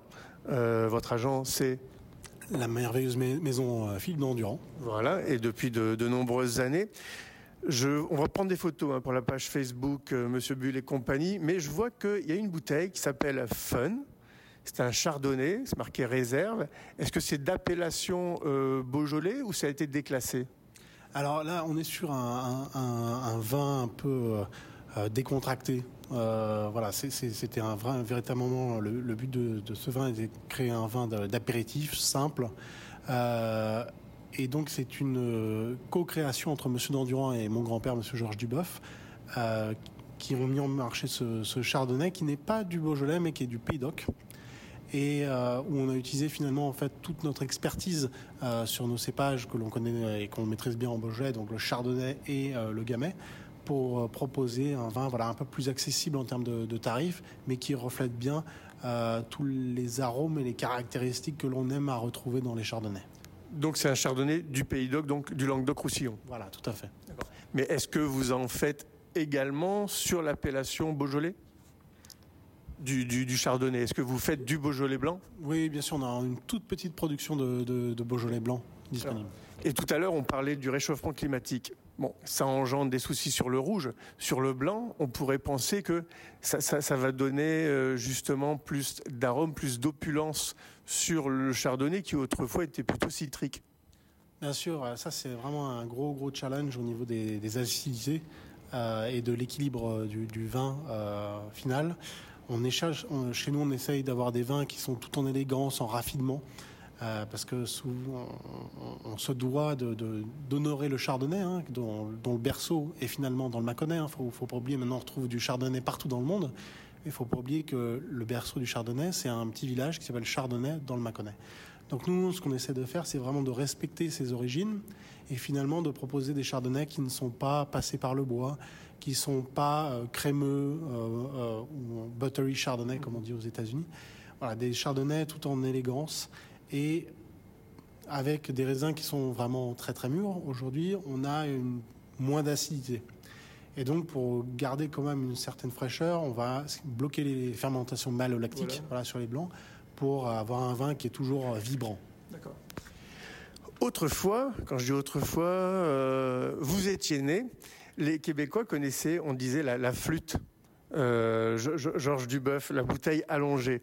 Alors aujourd'hui, je constate que elle est un peu plus trapue. Vous avez gardé quand même la même euh, vignette, on va dire le, même aspect au niveau de l'étiquette pour qu'on s'en souvienne. Mais euh, la fameuse bouteille allongée, c'est fini ça. Oui, oui, le bruit de la maison euh, et ainsi que le Saint-Véran était par le passé présenté dans une bouteille qui, qui s'appelait la flûte ou la quille. Aujourd'hui, avec les normes environnementales, c'est vrai que tout le monde se doit de faire un effort. Et c'était une bouteille qui était très très lourde, très énergivore, aussi bien pour la production que pour le transport. Et donc on a fait le choix de, de, de passer sur une bouteille allégée. Euh, pour, euh, pour avoir un produit qui est plus dans, dans l'air du temps, avec un papier qui est recyclé, euh, des cartons aussi à base d'éléments de, recyclés. C'est sûr que vous êtes dans le mouvement sustainability, comme disent les Anglais. Tout à fait, ouais, c'est important, surtout que c'est quand même une icône euh, des vins français au Canada. et particulièrement au Québec. Donc c'était important de, de, de, continuer cette, cette dynamique-là. Est-ce que vous êtes également dans, dans, dans la mouvance euh, Petnat et vin orange? Alors, pétillant naturel, on en a fait un petit peu euh, il y a maintenant 5 ans euh, en rouge. Euh, c'est, ça a été une très belle expérience, un très beau challenge, franchement. après, on rentre dans l'univers des sparkling. Et là, c'est un tout autre univers. Et nous-mêmes et mes équipes, on était, on était sur un terrain finalement qu'on maîtrisait assez peu. Et c'était un, voilà, un beau challenge, mais on ne le réitérera pas. Par contre, pour le vin orange, effectivement, on a été la première grande maison de vin français euh, à proposer un vin orange. On en a été très fiers. Euh, on a voulu le faire avec des chardonnays euh, de, ouais. de, de, nos régions. Malheureusement, après de nombreuses dégustations, tests, etc., c'était pas forcément le, le, le, cépage le plus adapté et le plus cohérent pour, pour, pour intégrer notre, pour, pour ce projet-là. Et finalement, on s'est rabattu sur des grenaches blanches, sur des vionniers, un peu une pointe de muscat qui ont donné des résultats assez probants. Et aujourd'hui, ça fait 4-5 ans qu'on en fait. Euh, et aujourd'hui, on en est très fiers. On n'en a pas sur le marché du Québec? Non, pas encore. Peut-être un, peut un jour. Mais voilà, notre idée, c'était de créer un vin orange, encore une fois, sans défaut, parce que dans, on a goûté beaucoup de choses qui, étaient, qui avaient des tendances oxydatives, amyliques, etc.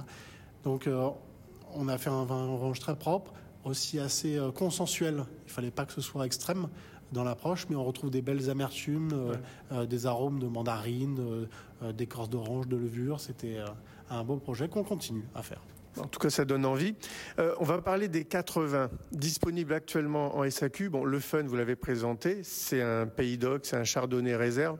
Je pense qu'on doit être en dessous de 20 dollars. J'ai pas, pas vérifié la tarification, mais euh, c'est ça autour de, de 16 dollars, donc très accessible. À côté, le Saint-Véran qu'on connaît bien. Pour nos auditeurs, c'est le 2022. Est-ce que vous pouvez le présenter? Alors ici, on est sur l'appellation Saint-Véran. Donc, euh, au niveau de la hiérarchie des appellations dans le Mâconnais, on a le Mâcon Village, le Saint-Véran et ensuite Pouilly-Fussé, Pouilly-Fussé premier cru. Donc ici, on est l'appellation Saint-Véran qui est une petite appellation en fait entoure euh, l'aire d'appellation Pouilly-Fussé qui, qui, est le joyau euh, de, de, la région. Et du coup, on a des vins qui sont beaucoup plus intenses, euh, beaucoup plus bourguignons mmh. que, que, les Mâcon Village et sans, sans, avoir non plus le prix euh, du Pouilly Fuissé. Donc on reste sur des rapports qualité-prix euh, très intéressants. C'est un vin d'apéritif, euh, un vin de gastronomie aussi qui irait très bien avec un, un poulet à la crème par exemple. Troisième bouteille, Gamay. Et là je constate que sur, c'est marqué 20 pays de l'Ardèche. Tout à fait. Donc là encore une fois, on a utilisé un petit peu nos, nos compétences euh, et notre savoir-faire sur les cépages chardonnay, gamay pour euh, aller sourcer un, un gamay un peu plus au sud de, que de notre région et euh, créer un, enfin, donc accessible en termes de tarifs, mais surtout un vin qui, euh, comme mon grand-père le disait, un vin de café. voilà, dans- en France, quand on allait dans le bistrot, dans la brasserie du coin, qu'on demandait un ballon de rouge. Le petit, le petit canon, comme on disait. Voilà. Et ben, il fallait un vin qui avait pas trop de consistance, qui était euh, sur le fruit, euh, très très léger, et euh, on pouvait en boire un ou deux euh, sans se sentir euh, lourd. Donc voilà, c'est tout l'esprit du gamet de l'Ardèche. Ça tombe bien parce que lui, on l'a également à SAQ actuellement et ça doit être également autour d'une vingtaine de dollars, je pense. Même pas, c'est en dessous de 15. Quin- Alors oui, là, là, vraiment, c'est une aubaine. Et enfin, le brouillis, j'en ai parlé. Lui, c'est peut-être le plus connu de, de- de chez vous, en tout cas sur notre marché.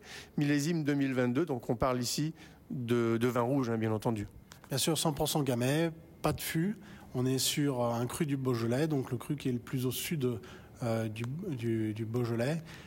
Voilà, c'est l'expression même euh, du, cru Beaujolais, la fraîcheur, le fruit et une belle complexité avec, euh, avec ce charme que, que l'on sait de, de notre région.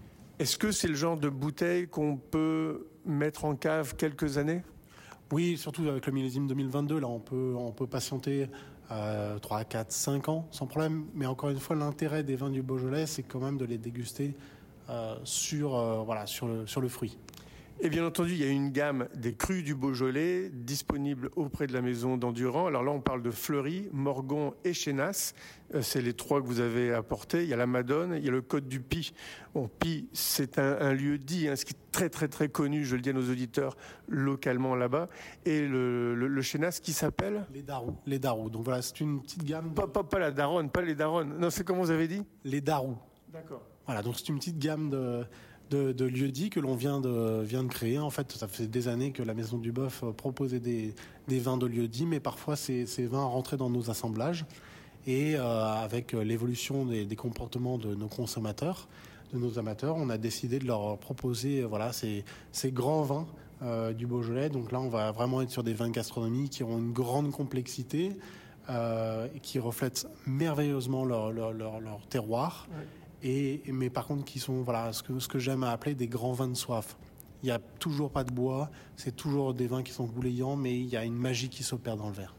On peut bien entendu les prendre si vous êtes euh, rouge à l'apéritif. Il y a une possibilité, mais ça reste quand même des, des très bons vins de table. Bien sûr, bien sûr, à accommoder avec, euh, avec des belles viandes euh, rouges pour cet hiver. Et je pense d'ailleurs que ce sont des bouteilles qu'on va davantage voir dans la restauration euh, au Québec plutôt qu'on va dire chez le particulier. Les deux derniers vins, euh, Pouilly-Fuissé, c'est deux Pouilly-Fuissé, mais il y en a un, c'est tous les deux premiers crus bien entendu, mais il y en a un qui est issu d'un clos. Voilà, donc on a deux Pouilly-Fuissé euh, premier cru à déguster aujourd'hui. Euh, L'appellation Pouilly-Fuissé a obtenu le statut de premier cru en 2000, à partir du millésime 2020. Là, on a deux 2021 à déguster. On a un premier cru, donc voilà, qui était issu de, plusieurs parcelles de premier cru. Et à droite, on a notre fameux Chloricier. Donc ça, c'est une vigne qui est dans notre famille depuis euh, euh, plusieurs centaines d'années et euh, où notamment mon grand-père a planté une partie des vignes qui est sur voilà sur Chantré, exposée à, l'est avec des beaux sols argilo-calcaires avec un peu d'oxyde de fer. Et là, c'est toute la magie de- des grands vins de Bourgogne qui s'exprime dans le verre. Un grand merci Adrien d'être passé à Monsieur Bull et compagnie. Et puis ben, vous revenez quand vous voulez en tant que globe-trotteur de la famille. Merci à toi, Guénel, et à tes auditeurs. Vous cherchez une activité ludique et rassembleuse? Inscrivez le Bingo Radio de CIBL à votre agenda. Chaque semaine, courez la chance de gagner 3500 dollars en prix. Invitez vos amis et jouez avec nous tous les dimanches dès 13h. Pour participer, procurez-vous les cartes de jeu du bingo de CIBL dans un point de vente près de chez vous. Pour trouver des lieux, visitez notre site web au cibl1015.com sous l'onglet Bingo Radio de CIBL. À dimanche prochain et bonne chance! Spraynet et Spandex, tous les hits des années 80. Wow, wow, qu'est-ce que c'est ça? Ben, c'est pour annoncer ton émission. Mais non, je ferai pas jouer des hits. Je vais faire découvrir d'excellentes chansons qui ont pas ou très peu joué à la radio à l'époque. D'ailleurs, tu devrais aimer ça, je pense. OK, reste en ligne pour la chance de gagner un voyage à Vegas avec Kat de tes chums. Eh, bah boy! Spraynet et Spandex les mardis de 16h à 18h et en rediffusion les samedis de 21h à 23h sur CIBL 101.5. FM. La girafe en bleuse. À chaque semaine, Jean Gagnon Doré reçoit un artiste de la scène musicale québécoise. La girafe en blues, les vendredis 13h, rediffusion dimanche 10h. CIBL 101.5 Montréal. Les invités de Monsieur Bull. On est de retour en onde, il est 10h30 passé à CIBL 101.5. Euh, deuxième partie de l'émission, un sujet qu'on n'a jamais abordé depuis que l'émission existe, donc je suis ravi de le faire. La Corse viticole par monsieur Guillaume Tadei. Je l'ai bien dit, Guillaume. C'est bon, tu l'as Di- dit. directeur euh, général, sommelier, bien entendu, d'Atelier et Saveurs. C'est pour ça que sa, sa patronne, elle est là. voilà, bah voilà, elle s'est Eh oui. présentée. Voilà, Elle- on j'ai en- rigolé on en- elle, elle a rigolé, c'est bon. Aïe, aïe, aïe. Merci Fanny. Maintenant, c'est la, la- la- la parole à Guillaume. Alors, pourquoi j'ai invité euh, Gu- Guillaume? D'abord parce qu'il est d'origine corse. Alors, vous allez me dire, oui, enfin, il est gentil, pas parce qu'il est corse qu'il connaît euh, les vins corses. Bah, quand même, en tout cas, mieux que moi. Puis c'était l'occasion de parler des vins corses. On a un vin corse sur la table, on va en parler tout à l'heure, parce qu'il n'y en a pas beaucoup à la SAQ. On a regardé tout à l'heure, il y en a que trois. Euh, et ils partent très très vite. Tout à fait. Petit vignoble. Et d'ailleurs, Guillaume, vous allez d'abord nous présenter la Corse. C'est où? C'est quoi? Ils font quoi? Pourquoi ils ont une réputation? Voilà. Quelle réputation? Ça commence. Euh, ben, bonjour Guénel. Bonjour. Euh, en effet, euh, où est-ce que c'est la Corse? Parce que le plus important, c'est déjà de, de situer un petit peu ça. Euh, bon, déjà, on peut dire que la Corse, c'est beau, d'où son nom l'île de beauté. déjà, première chose, sans être chauvin. Alors, c'est situé en Méditerranée. Mhm. C'est français, c'est une île française, même si ça a été à la fois italien, français, italien, français aujourd'hui. Ouais, c'est une- île française depuis bien longtemps. Vraiment Méditerranée, au-dessus de la Sardaigne. Mhm.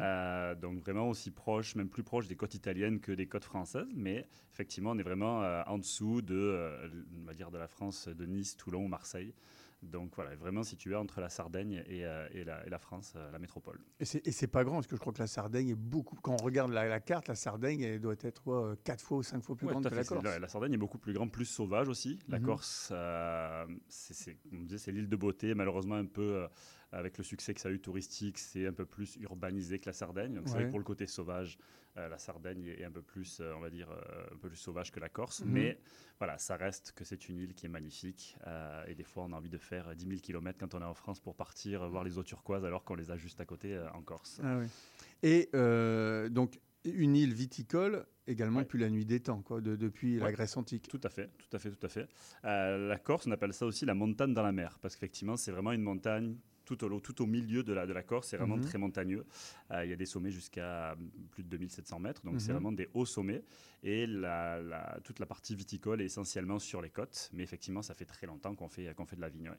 D'accord. Est-ce qu'il n'y a pas de volcan? C'est quoi C'est parce que sou- souvent quand on pense île, Ouais, tout on pense fait. volcan, mais en fait pas du non, tout là, du pour le coup. Du tout, du tout. Il n'y a pas de volcan. Donc, on n'a pas de, pas de typicité au niveau viticole, euh, de, de sol volcanique. Mhm. Euh, c'est vraiment, on a quand même une influence italienne parce qu'on a des cépages italiens. Ouais. Donc, effectivement, les cépages dont on va parler, ça a quand même cette influence typique italienne et le climat aussi méditerranéen, puisqu'on est vraiment méditerranéen.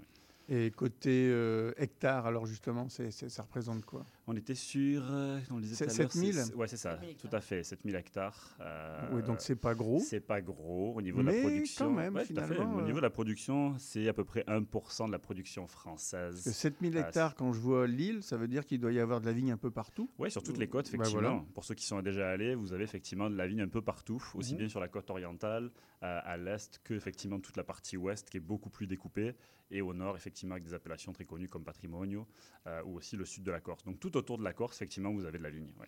Alors justement, on parle d'appellation. Ouais. Il y a des appellations AOC Oui, tout à fait. qui existent. Ouais. Quelles sont-elles? AOC ou AOP maintenant, Ou AOP, appellation bah, d'origine de- protégée. bien sûr. Euh, Il y a une appellation régionale qui est l'AOP Corse, donc Ouais. qui est vraiment la grande appellation. Là, ça veut dire que tous les cépages, tous les vins peuvent provenir de, de, de l'île. Ouais, tout à fait. En c'est général. ça, tout à fait, comme toute appellation régionale. Ensuite, on a deux appellations euh, qui sont classées en cru, donc qui sont euh, Patrimonio et Ajaccio. Donc Patrimonio qui est vraiment au nord de la Corse Ouais. et Ajaccio donc qui est vraiment sur la partie ouest, Mhm. qui est la plus grosse ville effectivement de la Corse.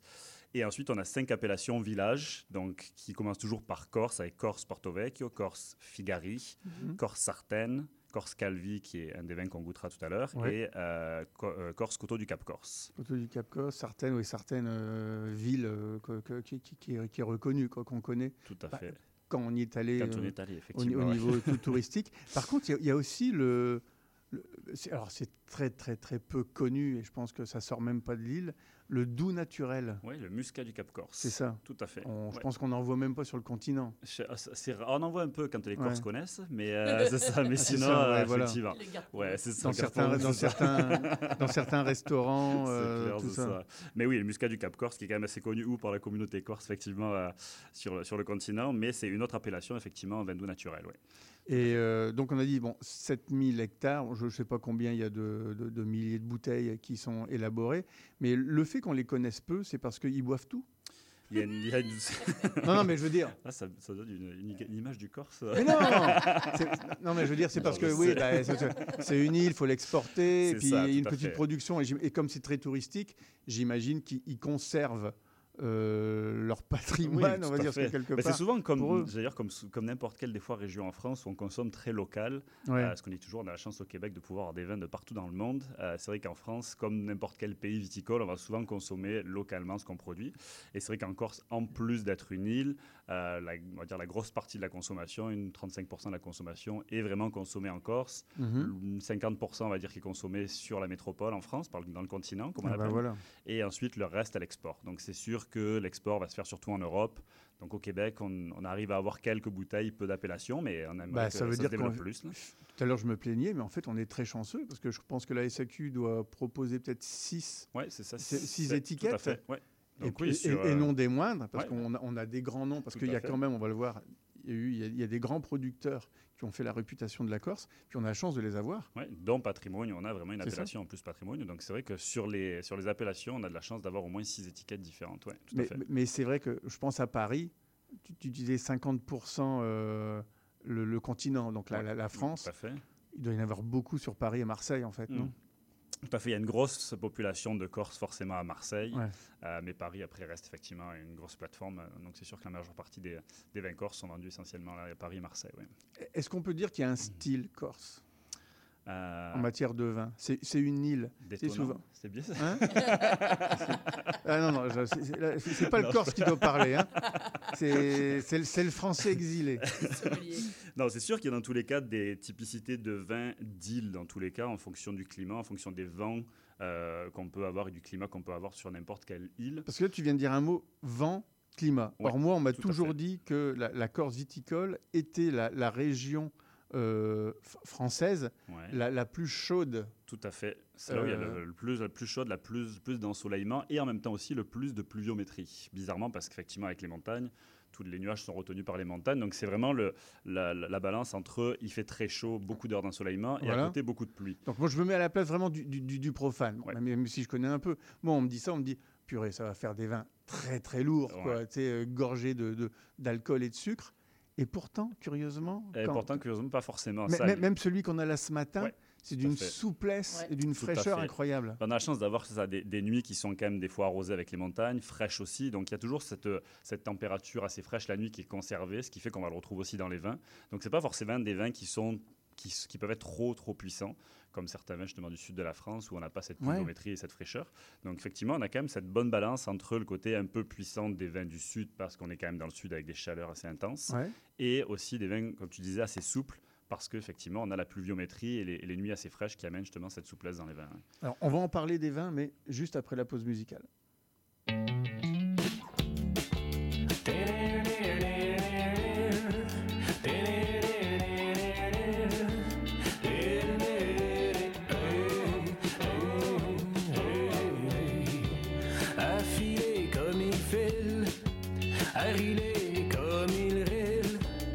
À tirer sur le fil, la peau volatile, aussi fort et tranquille que le soleil d'avril. Il donne à l'imbécile l'illusion qu'il s'empile, à passer comme il passe, à brasser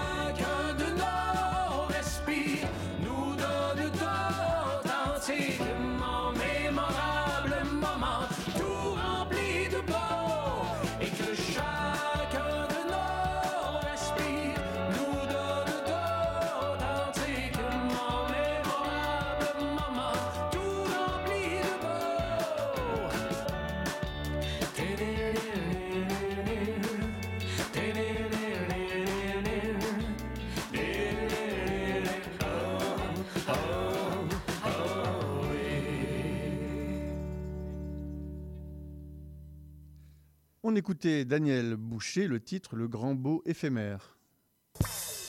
Les invités de Monsieur Bull. On est avec Guillaume Tadei, corse d'origine, sommelier directeur de Atelier Saveur. C'est pour ça que va suivre, euh, après sa, sa petite chronique sur la Corse viticole, Léa Messier et Fanny Gauthier, Léa étant l'invitée aujourd'hui de Fanny Gauthier. On a parlé, Guillaume, euh, de la, la- la géographie, bien entendu, des appellations corses.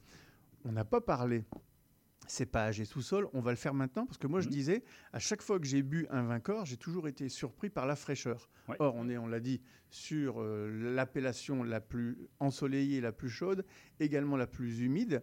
Et donc, souvent, ça provoque plutôt euh, davantage de lourdeur que, que- que de fraîcheur. Donc, je me dis, ce sont les cépages Tout à fait. employés qui, qui- qui apportent ça. Oui, tout à fait. En plus du climat, comme on l'a dit, il y a aussi les cépages. Il y a beaucoup de cépages en Corse qui proviennent euh, bah, d'Italie, forcément, ouais. et surtout de Toscane. Et c'est vrai que même, par exemple, pour, le, pour la Toscane, souvent, quand on va, on va déguster des Chianti, on a toujours l'impression de se dire que ça va être des vins puissants. Alors, pas du tout, parce que Mhm. le Sangiovese est quand même un, un- un cépage qui amène justement cette souplesse dans le vin. Bah, est- qui est euh, très acide dans sa jeunesse. Tout à fait, c'est ça. Et donc, effectivement, les vins corses et les cépages corses qui ont cette origine justement italienne euh, vont apporter aussi beaucoup de fraîcheur dans les vins, comme, euh, comme on va le voir avec le, le vin qu'on va déguster. ouais. Alors, est-ce qu'il y a un cépage dominant quand même? Sur, euh, sur ce vin-là ou de façon Non, générale? non, sur- de façon générale en Corse. Alors oui, c'est sûr dit- qu'il y a plus de 30 cépages en Corse, mais on retrouve souvent les mêmes cépages, euh, on va dire majoritaires, qui est le Siacarello, qui est le Nieluccio. Euh, donc le Nieluccio, comme on le disait, c'est l'autre nom c'est du du Sangiovese, ça. Mhm. Euh, le Siacarello qui, euh, qui vient donc de Siaca, Siaca qui amène, qui veut dire croquant, justement le côté croquant dans, Ouais. les- dans le raisin. Mais qu'on retrouve Euh, lui également dans le sud de l'Italie. Ouais, tout à fait. C'est le même. Effectivement. C'est le même, ça s'appelle le Mamolo en Toscane. Donc c'est- c'est vraiment, encore une fois, cette origine, euh, origine italienne.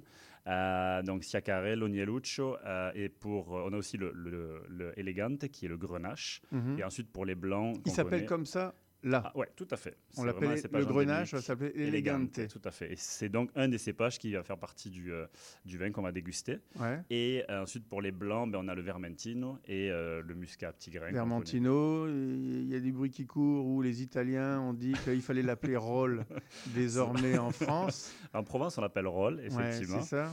Donc ça, après, ça fait quand même plus. euh, Après, bon, je, italienne. je- je vois aussi bon, l'Aleatico, euh, qu'on connaît un plus, puis des, des cépages complètement méconnus. Tout à fait. Euh, Barbarou Oui, tout à fait. et Carcajolo. Ouais, c'est vraiment des tout petits cépages. euh, C'est c'est aussi cette, euh, je vais pas dire cette mode, mais cette volonté de vouloir justement remettre à jour des anciens cépages qu'on avait oubliés Voilà. parce que soit ils n'étaient pas assez productifs, soit parce que c'était compliqué effectivement à, à produire euh, et à cultiver. Mhm. Aujourd'hui, on, est dans cette dynamique de faire de plus en plus de vins bio, de revenir justement aux anciens cépages. Donc, la Corse a cette possibilité de le faire parce qu'en plus, au vu du climat, il y a des choses qui sont faciles à faire. Mhm. Euh, donc, c'est sûr que le- le- la Corse euh, va remettre en avant justement ces cépages un peu oubliés, endémiques. Ouais. Et puis, alors la, la chose qu'on. Alors là, pour le coup, ça ça m'a vraiment étonné quand j'ai regardé les chiffres. Et là, je déplore qu'on- n'en ait pas, même nous, et je suis certain que là, c'est vous qui les gardez tous. C'est que la Corse élabore plus de 50% de sa production, c'est du rosé. Ouais, tout à fait. Ouais. Cherchez Tout à un rosé corse. Ah, Tout oui, à Non, mais cherchez-le là, ici. Il n'y en, C'est il y en a pas. c'est c'est c'est ce qu'on m'a dit 55% de la production, voire peut-être même un vois, plus plus, aujourd'hui. j'avais ouais, 70% de C'est rosé, euh, 17 de rouge et 13% C'est de c'est blanc. corse. Alors Ouais. aujourd'hui, il paraît que c'est la moitié euh, rosé, 33 de, de- de rouge, le, le- le reste en blanc. Et écoute, j'ai dû boire peut-être deux, deux rosés corse dans ma vie parce que j'y Mais parce c'est que j'y ça, suis c'est allé. ça, il faut aller en Corse. Oui. Souvent, quand on part en Europe ou en France, on a l'habitude de dire Allez, je vais à Paris. Non, allez en Corse, c'est quand même beaucoup Puis plus parce beau. que je suis certain qu'ils font des, des- des rosés avec des cépages, justement. Bon, c'est sûr, tu me dis Sangiovese, ça suffit d'aller de l'autre côté, euh, en Toscane notamment, on pourra en boire, mais ils vont en faire justement avec leur Ouais, cépage à fait, propre à eux. sûr, à. Et je n'ai pas Ouais, dit ouais. autochtone. Euh, je ne veux pas insulter Endémique, personne. endémique, c'est bien, c'est endémique. Ouais, Il vaut mieux dire ça. Je non, mais c'est vrai qu'on va retrouver des cépages comme la Syrah, bah, la Grenache, effectivement, Ouais, qu'on appelle ouais. élégante. Donc les cépages typiques du sud aussi de la France. Mais oui, c'est c'est dommage qu'on ne trouve pas plus de rosé, euh, effectivement, ici ou à l'international. Bah, mais- non, mais c'est parce que c'est c'est très vite à faire comme chiffre. Ça veut dire Ouais, que tout à fait. 3500 voire plus hectares de la vigne corse est consacré au rosé. tout à fait. Donc tu te dis, bah, ça fait quand même, 7000. ça fait quand même pas mal de bouteilles. Mince, on devrait en avoir. Bah, il faut. Bah, il Il faudrait faut. demander aux, aux représentants des vins corses ici au, au Québec, ils sont pas si nombreux que ça, je crois qu'il y en a que 4 ou 5, Ouais, tout à fait ce de, disait, de- de ouais. faire venir du, du- du rosé. Oui, bah oui, oui. Ouais, c'est possible. Surtout que la, la- la gamme de rosé aujourd'hui au Québec depuis quelques années s'est vraiment étoffée. Mais ça serait effectivement euh, quelque chose à mettre en avant. Je suis d'accord avec toi. Donc On voilà, pour les, pour les cépages, c'est ça. Et tout à l'heure, tu disais, le, c'est sur le pourtour de, la fait. Corse. Donc il doit y avoir trois ou quatre, peut-être pas climats, mais sous-sols différents. Bah, l- ouais, tout on à a fait. dit que c'était pas volcanique. Non. Donc j'imagine que comme on est sur montagne, c'est schiste. C'est ça, schiste et granit, c'est vraiment les deux, on va dire, euh, sous-sol et sol majoritaires euh, euh, en Corse. Oui, tout à fait. Selon, selon la côte sur laquelle on est, mais effectivement, granitique et schiste, schistique, c'est les, deux. d'où là sols. encore fraîcheur. Tout à fait, Voilà. effectivement. Donc il y a beaucoup d'éléments qui fait qu'on a justement cette fraîcheur et cette souplesse dans les vins corses. Et on pense souvent à l'inverse, comme tu disais, d'avoir quelque chose de lourd, mais non, c'est pas le cas. Bah, c'est pas le cas. Alors là, justement, on le dit à nos auditeurs, on va en parler, on va le mettre sur la page Facebook, Monsieur Bull et compagnie, cet après-midi. On a une bouteille, euh, appellation Corse Calvi, Calvi. parce qu'on peut y mettre, on l'a dit tout à l'heure, il y a cinq villages qui Ouais. peuvent suivre le terme Corse d'AOC, d'AOP. Alors, c'est le domaine Alzi Pratu, je ne sais pas si je le dis bien, Ouais, je ne sais pas ça, si on bon. prononce bien. Juste euh, avec l'accent, mais ça serait bon. Quoi Non, mais c'est bon, c'est parfait, c'est ça. Qu'est-ce qu'il a dit? Il manquait que l'accent corse, mais c'est correct. Bah, J'ai fait Non, un effort, bon. je dis Alzi Pratu. Comment on dit Comment on dit? Ah, j'ai plus l'accent corse depuis que je suis au Ah, Québec, depuis vois, 8 ans. il, il me chambre, mais bon. Par contre, alors euh, en dessous, en, dessous, c'est vous qui allez le dire. Fiume de Secou. Bon, ça c'est quoi? Ça, c'est le nom en fait d'une rivière qui euh, donc passe dans la, la Balagne. La Balagne, c'est la région donc de la où se situe justement la- l'appellation Calvi, donc plus Mhm. sur la Corse, la Haute-Corse. Euh, et effectivement, Fiume c'est le nom de la rivière qui Quand passe vous dites justement. Haute-Corse, ça- ça veut dire que c'est le nord ou bien c'est ça. par rapport C'est euh, C'est ça, c'est la Haute-Corse, c'est la, Haute-Corse et Corse du Sud, c'est les deux, euh, les deux départements, les deux, on va dire, sous, sous régions de la Corse. D'accord. Donc tout à fait. Et ça, le nom c'est la, famille Aquaviva. Ouais. Euh, vigneron, bien entendu. Le vin est disponible en SAQ. Oui, tout à fait. Euh, je crois que c'est autour de 27 euh, dollars. C'est l'agence Eunopol qui les, les représente. Je crois même qu'il y avait, un, il y avait une, une autre euh, catégorie. Je crois qu'ils en avaient, ils en apportaient deux. Il faudrait peut-être vérifier. Oui, tout à fait, c'est possible. ouais. Bonne question. Non, parce qu'il y a, il y a- bah, non, parce que je sais qu'ils élaborent différentes cuvées, mais je crois qu'à la SAQ, ce vin-là était représenté sous, sous deux étiquettes. Et ça, on, le trouve aussi, on le trouve aussi en blanc, euh, ce qui va bientôt revenir, effectivement. Et le blanc, c'est quoi C'est du, ouais. c'est du Vermentino ou c'est Euh, le blanc, effectivement, c'est 100% Vermentino. ouais, Ouais, tout c'est à ça, fait. voilà. Ouais. Donc là, par contre, sur le rouge, comme on dit, il y a peut-être une petite erreur sur l'étiquette, euh, sur le descriptif, sur le site de la SAQ, parce que euh, Bah, il faut le dire. c'est- décrit faut- effectivement sur mentionner. euh, Ciacarello, Nieluccio, Syrah, Grenache, alors que là, uniquement, c'est du Ciacarello et Elegante, et donc le Grenache. Donc c'est uniquement ça. Donc là, il n'y a pas du tout de passage en fût, c'est juste euh, un élevage en, voilà, en cuve inox. On n'a pas besoin d'avoir ça de passage en fût parce qu'on cherche justement cette fraîcheur. Euh, donc voilà, c'est quand même très sympathique à boire, vraiment sur le bon. fruit, ouais, vraiment sur le fruit croquant, Ouais. euh, quelque chose de très rond, très souple. Donc euh, parfait. Pardon, alors euh, titre 13, 13,5, d'alcool, je regarde 13,5. Ouais, On le sent même pas. hein. Ce qui en fait aujourd'hui. bah, ouais. Non, puis en plus aujourd'hui, c'est c'est la moyenne. Autant il y, a- fait. il y a 20 ans, on dit que c'était 12,5 Ouais. pour les rouges. Aujourd'hui, euh, 13,5, c'est bas. hein.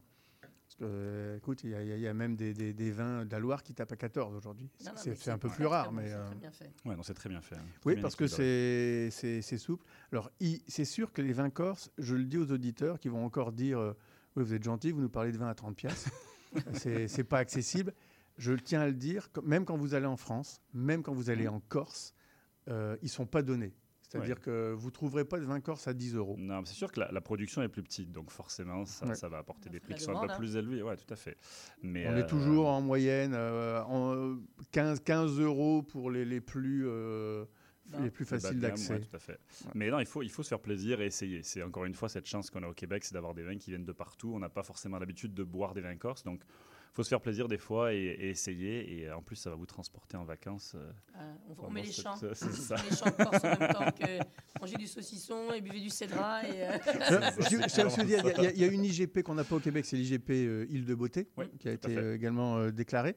Mais c'est bien, Fanny, de dire effectivement, il y a du saucisson euh, corse. du fromage. Fromage corse. Ouais. Le saucisson, c'est souvent du sanglier, hein, généralement. Tout à fait. Et, ouais. et puis le, le foie. Oui, tout à fait. Bah, beaucoup, beaucoup de, de d'abat. Mais après, c'est sûr que la, la gastronomie euh, corse, ça va encore une fois se coller beaucoup à la, la- Bah la gastronomie italienne aussi. On a quand même ces, euh, ces, ces connotations-là. Mais il y a- il y, a une énorme gastronomie, beaucoup, beaucoup de poissons. Forcément, on est sur une île. Donc, Mhm. c'est sûr qu'on va avoir vraiment plein de plats à base de poissons. les fromages de Euh, brebis, les on- fromages. ben, on est sur une île, on est en Méditerranée, donc des poissons, à fait. donc de mer. Tout à fait. Donc, qui, qui a- qui a- voilà, puis qui a, qui a une chair, euh, on va dire.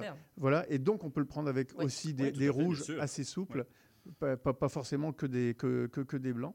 Ben, écoute, euh, c'est parfait comme euh, petit tour d'horizon. euh, J'espère que je vous aurai surtout balade donné envie, c'est ça, de, partir en Corse la sa- prochaine de fois. sa Corse aurez na- natale.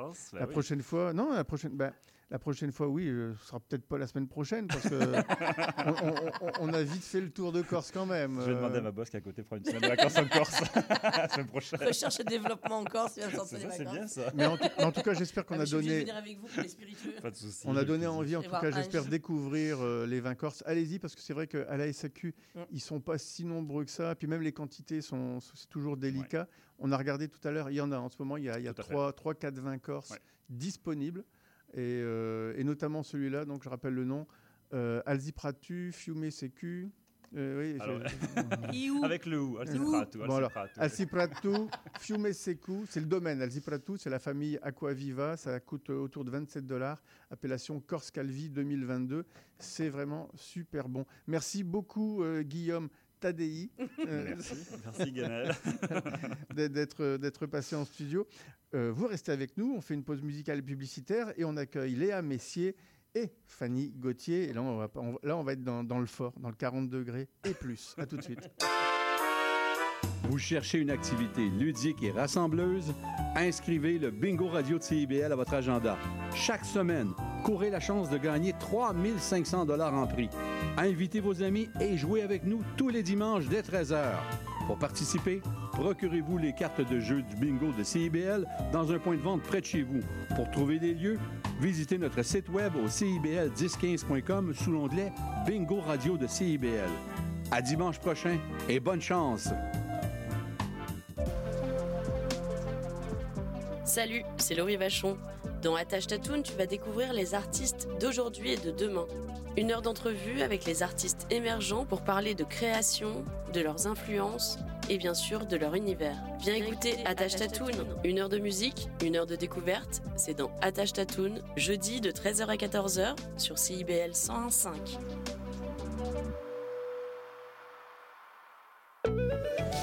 Ici Maude Desbois. À l'effet durable, on pose un regard vaste sur les enjeux environnementaux, la transition écologique, les défis de société et le développement durable par le biais d'entrevues et de chroniques qui s'appuient sur l'actualité environnementale. C'est un rendez-vous tous les mardis 10h, rediffusion lundi 8h sur les ondes de CIBL 1015.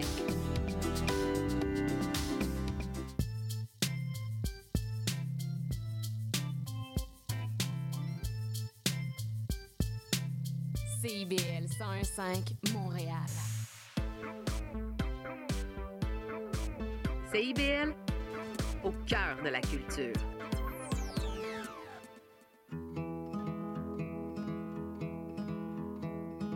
« 5h30, la sortie du lit. Au mois de novembre, fait noir dans la chambre. Capitaine Crunch pogne la boîte à lunch, réveille les jambes, les vidanges attendent. Un autre jour en arrière du troc, à ramasser votre stock. Pas le temps de niaiser, il payé à semaine. Pour s'enclairer, faut qu'il se démène. Sait plus trop ce qu'il veut faire, mais sait ce qu'il veut plus faire. Lève les sacs, faut pas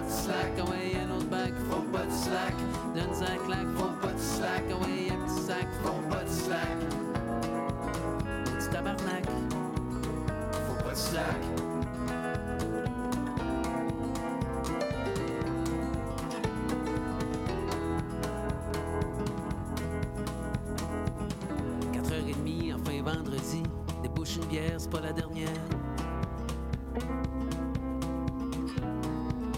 Il attend une fille, elle est bien gentille, pas sûr qu'il l'aime, il va y faire la peine. Il y a des soirs, il y en a plein son troc. Il trouve pas le fond de son bac. Sa job, c'est d'être, c'est de boire.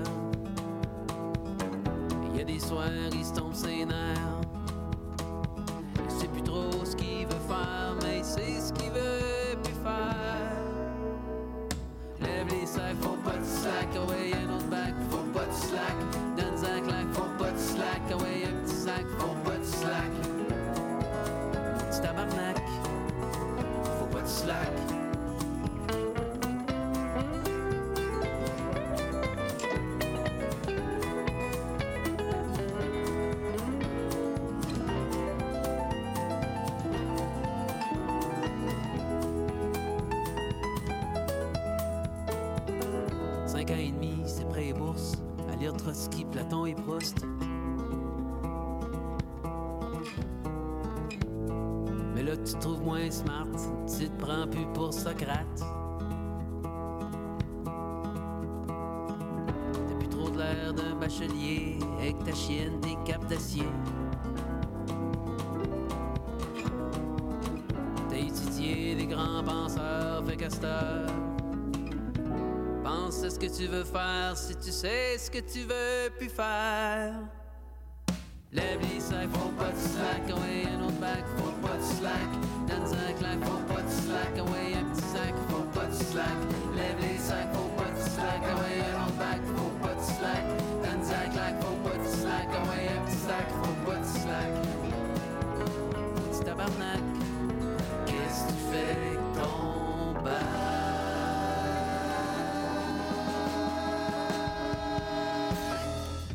Faut pas que tu slack par dans le shed. La chronique de Fanny Gauthier. Fanny à 11h du matin jusque midi, Fanny? Oh là là, c'est la première fois que j'ai... vous me donnez une heure, Guénel. Bah, en fait, euh, oui, je, je- je- je m'excuse. En fait, Je- tout le temps que je vous prends, toutes les minutes que je vous prends, je vous les aujourd'hui, redistribue pas- On n'a aujourd'hui. pas d'autres chroniqueurs qui vont me piquer mes minutes sur ma C'est chronique. ça. Mais on les, Généralement, on- c'est on- ça. on les salue parce que je sais qu'il y en a deux qui nous écoutent. Donc, euh, on salue Pascal, Simon, Noël, Noël. Yannick, euh, la fromagerie, bien entendu. Et, euh, et là, vous êtes venu avec. Alors, je, je vous donne la parole, mais finalement, vous la redistribuez. Mais oui, parce qu'en fait, non, mais c'est- tellement rare d'avoir déjà un beau playground comme ça, mais c'est de, de faire venir bah, bah, mon amie Léa. Léa, Léa Messier. c'est moi ça? Attends, alors, Léa, Attendez, bien, bien devant le micro. hein. Plus proche du micro. Voilà, voilà. Bonjour micro. Voilà, bonjour, bonjour micro. Donc c'est ça, et puis je me suis dit, parce que de temps en temps, j'aime ça également changer les formules de, de- de mes chroniques. Fait que euh, pendant longtemps, j'ai fait un cocktail, un sans alcool. Mhm. Puis là, je me suis dit, ben, cette semaine, profitons-en. J'ai une heure pour m'amuser. J'aurais- On aurait pu faire une heure en tête à tête. Ça m'aurait pas dérangé non plus. Mais c'était d'inviter Léa pour qu'elle puisse parler également des, euh, des Mhm. Des produits. spiritueux exacts de. Euh, hein? Des produits Neat de la maison d'Endurant, parce que Mhm. là, elle est la- la- la- l'ambassadrice de ces beaux produits. Et justement, ben, moi, je me suis dit, je vais m'amuser. Léa va parler de ses produits, va Mhm, les mhm. présenter, et moi, ben, je vais aller, comme on dit, excusez l'anglicisme, go, go, go with the flow. Mhm. Et là, j'ai apporté de, que plein de bouteilles. Là, ça veut dire que pendant les trois, trois gros quarts d'heure, Ouais. on, on va être dans le fort, dans le très fort, à travers des cocktails. À mais- exact. Mais combien de cocktails? Ben, euh, ben, il y a quatre spiritueux, je vais faire quatre cocktails. Parce que je suis tout seul. hein. Je sais, mais c'est pas grave. T'as pris ta voiture ou? Hein? Ah non, moi toujours en métro. euh, quand on Mais- mais c'est ça. En fait, mais il y a, y Pierre euh, Gauthier qui est à, à la, à la mise en onde aujourd'hui. On remercie Pierre notamment euh, pour la programmation musicale. Il, psychologiquement. il- il va nous aider, je crois. Mais c'est ça, donc le but du jeu, c'est vraiment de faire une chronique croisée et puis complémentaire. Donc euh, Léa parle de ses produits, nous parle de l'histoire des produits. On en connaît certains, moi je les connais quasiment tous. Mm. Mais, euh, mais justement, puis de, de me dire, OK, comment je peux, dépendamment du goût, par rapport à ce que vous allez dire, on- quand on va les, les- les déguster, Mhm, donc mhm. neat, euh, puis dire, OK, ben j'ai apporté plein de trucs. Des petits sirops, des jus, euh, du blanc d'œuf. Euh, regarde, je me suis amusée ce matin, de la Eh bien, confiture. il va y avoir à boire et puis à de me dire, euh, allez, on y va, on y va sans filet. Donc là, ça. là, là- là- alors bonjour Léa. Bonjour. Euh, vous voulez commencer par une- la présentation de quel produit? Alors déjà, on, on va dire, on, on est sur tous les, peut-être pas tous les continents, mais on, on va du rhum jusqu'au brandy espagnol, en passant par euh, l'Irish whiskey. Oui, exactement. On est international ce matin. Euh, écoutez, on peut commencer avec mon bébé, qui est le Torres Brandy, qui me fait beaucoup bébé. plaisir. Puis d'ailleurs, Fanny, tu parles de gens qui te volent tes minutes, mais je risque de te voler pas mal de minutes. C'est pas grave, sais, hein. mais je t'inquiète, je vais en placer quelques-unes quand même. Euh, Torres Brandy, ce que j'adore, en fait, de présenter euh, cette catégorie-là, c'est que, en fait, en premier, euh, dans les compétitions à l'international, ce n'est pas jugé avec le cognac, parce que c'est vraiment une catégorie à part Mhm, entière. mhm. Et puis, euh, ce qu'on a remarqué partout dans le monde, en fait, c'est que le mot brandy a une connotation assez négative. Oui. On Oui. pense au brandy de vrai. nos grands-parents, dans le- tu sais, qui était très chaud, fort en Mais alcool. comme je dis souvent, le cognac- tous les cognacs et les armagnacs sont des brandy, mais Les les, brandy brandy ne sont sont pas, pas. des cognacs Non. et des armagnacs. Exact. C'est un peu la même chose avec les bulles et le champagne. Oui. C'est exactement la même chose. Ça ne veut pas dire que si ça vient pas de champagne, c'est de piètre qualité. Et c'est la même chose avec le brandy. Techniquement également, un brandy, ce n'est pas nécessairement à base de raisin. Mhm. Un brandy, c'est à base de n'importe quel fruit. Donc, un calvados, techniquement, Mhm. c'est un brandy. Euh, par contre, généralement parlant, on parle euh, de base de raisin. Et c'est ce qu'on a ici. Euh, on a les trois cépages, en fait, dans le Torres Brandy du cava. Mhm. Donc, c'est vraiment intéressant à savoir parce qu'il pousse à différentes altitudes. Cépage du cava, donc Parellada, Parellada, S- Macabeo Sarello. et Sarello. Ah, ok, Exactement. ça, ça, ouais. je savais pas. Mais alors, attendez, on va revenir à la base. Ah ouais. Vous avez dit Torres, on pense Miguel Torres, la maison effectivement catalane. Exact. Parce qu'il faut le dire, ils font effectivement du brandy, mais à la base, c'est- eux qui font les, les grands vins euh, du nord-ouest, du nord-est de, de l'Espagne qu'on connaît. C'est la famille Torres. C'est la famille Torres, exactement. Donc, ils ont une division qui est spiritueux, euh, une division quand même assez populaire, je vous dirais, qu'on Mhm. est en train de, de- de- grandir au Canada. Euh, mais encore une fois, ça vient avec beaucoup d'éducation parce que les gens voient Brandy, tout de suite, c'est c'est négatif dans Ouais. leur tête. Donc, ça va être euh, Un de... peu négatif, mais peut-être plus de moins de bonne qualité, comme Oui, tu le disais c'est tout ça. à Ah, c'est l'heure. parce qu'effectivement, autrefois, c'était un peu du torboyau, alors qu'aujourd'hui, la qualité, on le sait, elle est, Ah non, mais elle- elle, exceptionnelle. est là. Puis, puis des tarifs. Je suis certain qu'on oui. n'en a pas encore euh, parlé, parce que là, on dit à nos auditeurs, vous avez apporté le 15 ans. Ouais. C'est le, le réserva qu'on appelle Privada. Je suis certain que vous allez dire le prix. Je vais encore être étonné, parce que je suis... Oui, 54. Bah, c'est ça. C'est-à-dire, Ouais. on- ah, c'est des choses qui pourraient valoir une centaine de dollars Ah, si, on facile. est- si on était dans le cognacé. On a aussi euh, notre Jaime Primero qui s'appelle, euh, c'est un 30 ans, en fait, qui est 100 Parayada, donc vraiment beaucoup plus euh, floral. Euh, Celui-là, on le vend quand on en reçoit à la SAQ, bien entendu, Mhm, c'est pas mhm. toujours ici, euh, mais on le vend euh, 170 Si on s'imagine quelque chose à Cognac, de 30 ans, Bah, de est- vieillissement, on on, est- est, on vous est dans le au- 400, là, on est dans le Facile. 350. Facile. Facile, ouais. Fait vous voyez, c'est- vraiment des prix qui sont abordables. C'est sûr qu'il y a peut-être un peu moins de, de romance euh, qui vient autour du brandy. Oui, puis alors, je, je- je me fais l'avocat du diable. C'est parce qu'il y a aussi beaucoup de brandy. C'est peut-être pas le cas ici quand, quand on les goûtait, parce qu'il y en a partout. Il y en a en Italie, il y en a en, en- au Portugal. il y en a enfin, au- Il y en a dans- ici, dans, il y en dans le a, monde, en- euh, dans le monde entier. en Très, Allemagne. très souvent, c'est le bois, c'est l'élevage. On, on est tout le temps sur. C'est soit le caramel, soit le bois dans les brandy. C'est un peu ce qui, ce qui les différencie, on va dire, des, des- des deux belles appellations euh, euh, fran- françaises. Mais c'est plus le cas. hein. Je, je- je le connais celui-là. On est, on est déjà dans la subtilité. Exactement. Je pense que c'est le choix des raisins également, Mm. la façon qu'ils ont été travaillés, élevés. Euh, aussi, justement, on parlait d'altitude. Donc, on a vraiment trois cépages qui ont des caractères très, très, très différents. Ouais. Donc, parfois, c'est sûr que si notre produit de base est un peu plus faible, euh, une fois post-distillat, ça va perdre son caractère. Mais Mhm. si la matière première est de qualité et quand même assez puissante et, et forte, euh, alors là, ça va se transposer dans le distillat. Puis après ça, ben, bien entendu, c'est sûr que c'est le bois qui fait en sorte que... Ouais. Le bois, donc on le dit à nos auditeurs, c'est pour l'élevage et il y a également des règles hein, de, de- de- de temps, de mois, de- d'années. Euh, là, on en parle, mais je l'ai toujours pas bu, moi. hein.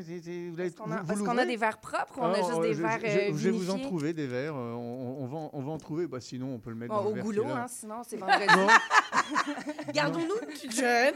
Non, je- je- je- J'en connais qui le font. Oui, mais- on en- nous en connaissons. Voilà, nous ne donnerons pas de nom. Non, nous ne citerons personne. Nous ne pas Non, non, mais, mais, ça, mais ça- ça- ça me donne, À la pause. Ça me donne Oui, envie, mais hors onde. Et, et- et on le dit pour nos auditeurs. Bon, ça c'est disponible à la SAQ. On a dit c'est 55 dollars.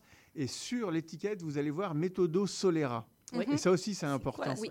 Voilà. En fait, c'est très, très, très important. Il y Ouais. a des vins, d'ailleurs, qui sont élevés dans Mhm. un système de Solera. Euh, donc, la, la différence principale, c'est en fait ce qu'on appelle statique. Donc, ce qui va être euh, les whiskies, les cognacs, Ouais. les armagnacs vont être élevés dans des barils séparés. Par la suite, ils vont être euh, assemblés ensemble pour faire le produit final. Le Solera, on s'imagine vraiment une pyramide. Et le Solera, ça veut dire le sol. Donc, une fois que euh, on commence en fait avec le bas et on retire deux tiers du liquide du baril. Et par la suite, on monte On à chaque étage. on va- on exact. On rajeunit, en fait. C'est ça, exactement. Et quand on arrive en haut complètement, Voilà. généralement, c'est cinq étages de baril euh, de, de, Mhm. de haut. Et puis, euh, quand on arrive en haut, donc il nous reste qu'un tiers. Voilà. Et puis, on remplit avec notre distillat qui est blanc. Et là, donc, c'est- eux, c'est ce qu'ils font et c'est ce qui permet, en fait, d'avoir toujours le même, entre guillemets, le même goût, les mêmes Ouais. saveurs, d'avoir une, une uniformité. C'est aussi, euh, c'est drôle, bon, là, je vais y aller un, un peu plus euh, keb, mais euh, le, le jeune calme le vieux, le vieux élève le jeune. Ouais. Hmm. Dans Ouais, le vrai, liquide. C'est- une belle définition. ça. Et puis, euh, comme là, on a la bouteille de Torres 15. À la SAQ, c'est Torres 10 qu'on a en, en- en Oui. continu, toujours, toujours, toujours. Donc, je, je recommande Le fortement. premier Torres, c'est quoi? Si, si on voulait euh, C'est débu- 10. débuter Ah, c'est 10 ans? C'est 10, Je pensais qu'il y avait un Ben, 7 Il y, a ans. un- il y a un 5, euh, mais au Mexique seulement. Ah, d'accord. Parce qu'au Mexique, on envoie euh, des millions de caisses. Ça a Pas de bon complètement... sens. pon- Oui, puis en fait, les Mexicains croient que Torres, ça vient du Mexique. Pour la plupart. C'est grâce Ouais. au nom, ça Ben fait oui, c'est ex- consonance. exact. Mais ils, ils sont quand même bien implantés hein, au niveau commercial, ils- ils- les, les Torres. Alors là, je- moi, je viens, de, bon. je viens de le déguster et On n'est pas tellement sur le bois tant Ben, que ça. on, un peu, alors, mais on, on l'est au nez. oui, mais je, je le dis, il faut, être franc. On- vous avez le nez, ça sent un peu même le cèdre. C'est pas désagréable, mais ce qui a, par contre, ce qui est étonnant, c'est qu'en bouche, on l'a plus vraiment. On, on sent que c'est c'est passé par le, par le fût de chêne, mais euh, quand, quand on, analyse au nez, on se dit mince, en bois, ça va être un petit peu acerbe, acre, on va sentir le bois. Pas du tout. On, on est plutôt sur le, le caramel blond et, euh, et c'est délicat. La puissance, elle est très bien contenue parce qu'on est quand même sur un produit quoi, à 40 euh, degrés, on est à euh, 40, fa- 40, facile. Oui, 40, ouais. Voilà. Et, et ça se boit très, très facilement hein, quand même. Ah en oui, fait, aussi, euh, la différence entre le 10 et le 15, bon, au- au-delà du 50 de vieillissement de plus, c'est que Torres 15 commence dans un, euh, un fût de chêne vierge. Ouais. Donc, qui n'a jamais vu de Bourbon auparavant. Donc, ça ça, va ça va donner C'est ça, exactement. Donc, ça va vraiment lui donner un, un bon, euh, désolé mon anglicisme, mais un gros kickstart de bois. Puis par la suite, on va passer dans nos barils qui sont euh, des ex-fûts de Bourbon. Ah voilà, c'est Ouais. ce que je voulais savoir. Donc ils emploient des, des fûts qui ont déjà été utilisés généralement au moins 5, 6, 7 ans et qui ont connu le bourbon. Donc, c'est ça. On utilise, euh, c'est pas un secret, on utilise des bourbons de, euh, ben, en fait, Jack Daniels, qui n'est pas techniquement un bourbon, mais Mhm. également le bourbon Fo- euh, Four Roses. D'accord. Ouais. Mais c'est très très bon, c'est sur le caramel un petit peu. Oui, oui. Et là, là, Fanny, donc vous nous allez Ben nous voilà, moi, je viens proposer de un goûter- cocktail. Mhm, Exact, je viens de le goûter. Et là, Mhm. ça, va- du coup, ça en train de m'inspirer. Donc, comme je disais tout à l'heure, j'ai apporté plein de petites On, on- choses. on fait une pause musicale ou pas du tout? On On est obligé, capable on de pas faire. obligé, on peut y aller. Hop, hop, hop. On peut chanter. Enfin, donc hein, pas, de si pause vous mu- voulez. pas de pause musicale dans cette demi-heure parce que on a des cocktails à réaliser, on en a quatre. et là, Ah, Fanny j'hésite. commence avec le Ouais. Torres 15 Ouais, Reserva aller, euh, Privada. Avec donc, du jus de citron fraîchement pressé, je vais y aller avec du sirop de chocolat. Ouais. Voilà ce que ça va donner, parce que je trouve que le côté, justement, chocolat, caramel, euh, le, Ça, le bois. ça- ça, on peut le faire à la maison aussi le... Le sirop, de- oui, oui, bien sûr. On prenait euh, une base, comme à chaque fois je le dis, mais de sirop simple, donc une part de Ouais. sucre, une part d'eau. Puis mettez des, euh, des morceaux de chocolat noir. Ah à- oui, et vous, vous, laissez, vous laissez réduire et vous Mhm. obtenez un sirop de chocolat. Ah, tiens. sirop de chocolat au lait, sirop de chocolat noir, sirop de chocolat blanc, noisettes. Bon, on enlève les noisettes du chocolat.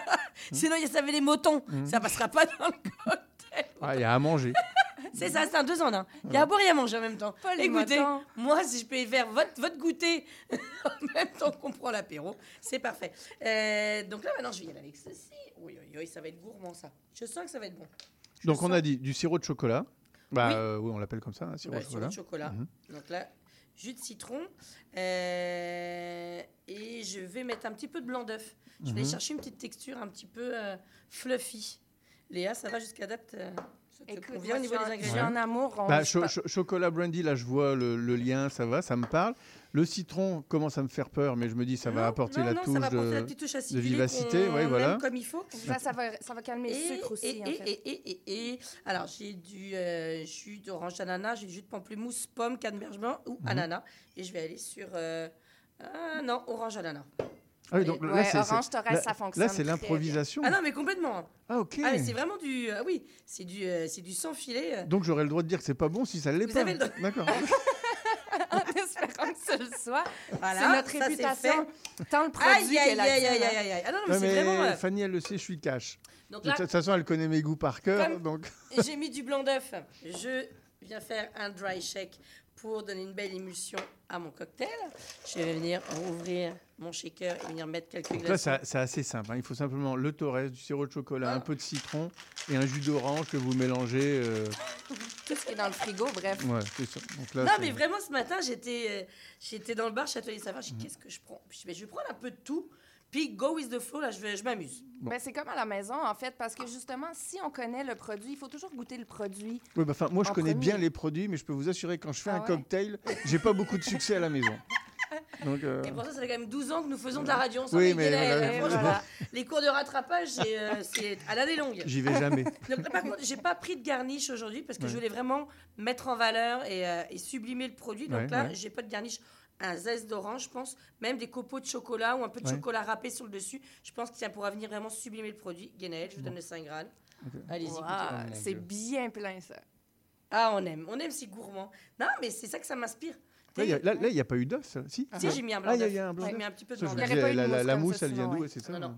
Mais, euh, mais voilà. Donc le jus d'orange va donner un, un beau petit kick avec le jus de citron, puis le sirop Ah, c'est super bon. Ah, yeah! Bon, vous savez. 1 sur 4. Bon. Et puis alors, euh, euh, et- et ce qui m'étonne, c'est qu'on a le petit côté citrique. Qui, qui- on sent que c'est nécessaire. Le Petit peu. citron, ouais. Alors que quand je l'ai vu, j'ai dit pourquoi elle met du citron? Mais euh, fait? Non, mais c'est bien. On a, on a le chocolat. On, tout est atténué, c'est-à-dire la, la puissance du Torres est atténuée, mais on sent qu'il y a quelque chose à base de brandy. Alors là, non, vraiment chapeau. En fait, c'est ça. En fait, je suis jaloux parce que moi, moi, je, parce que moi, je fais ça à la maison et je me plante. Mais encore Voilà. une fois, ben, c'est l'expérience Mais qui mais parle, après, hein, 12 mais ans, yes, après mais, euh, 12 ans ensemble, quand même.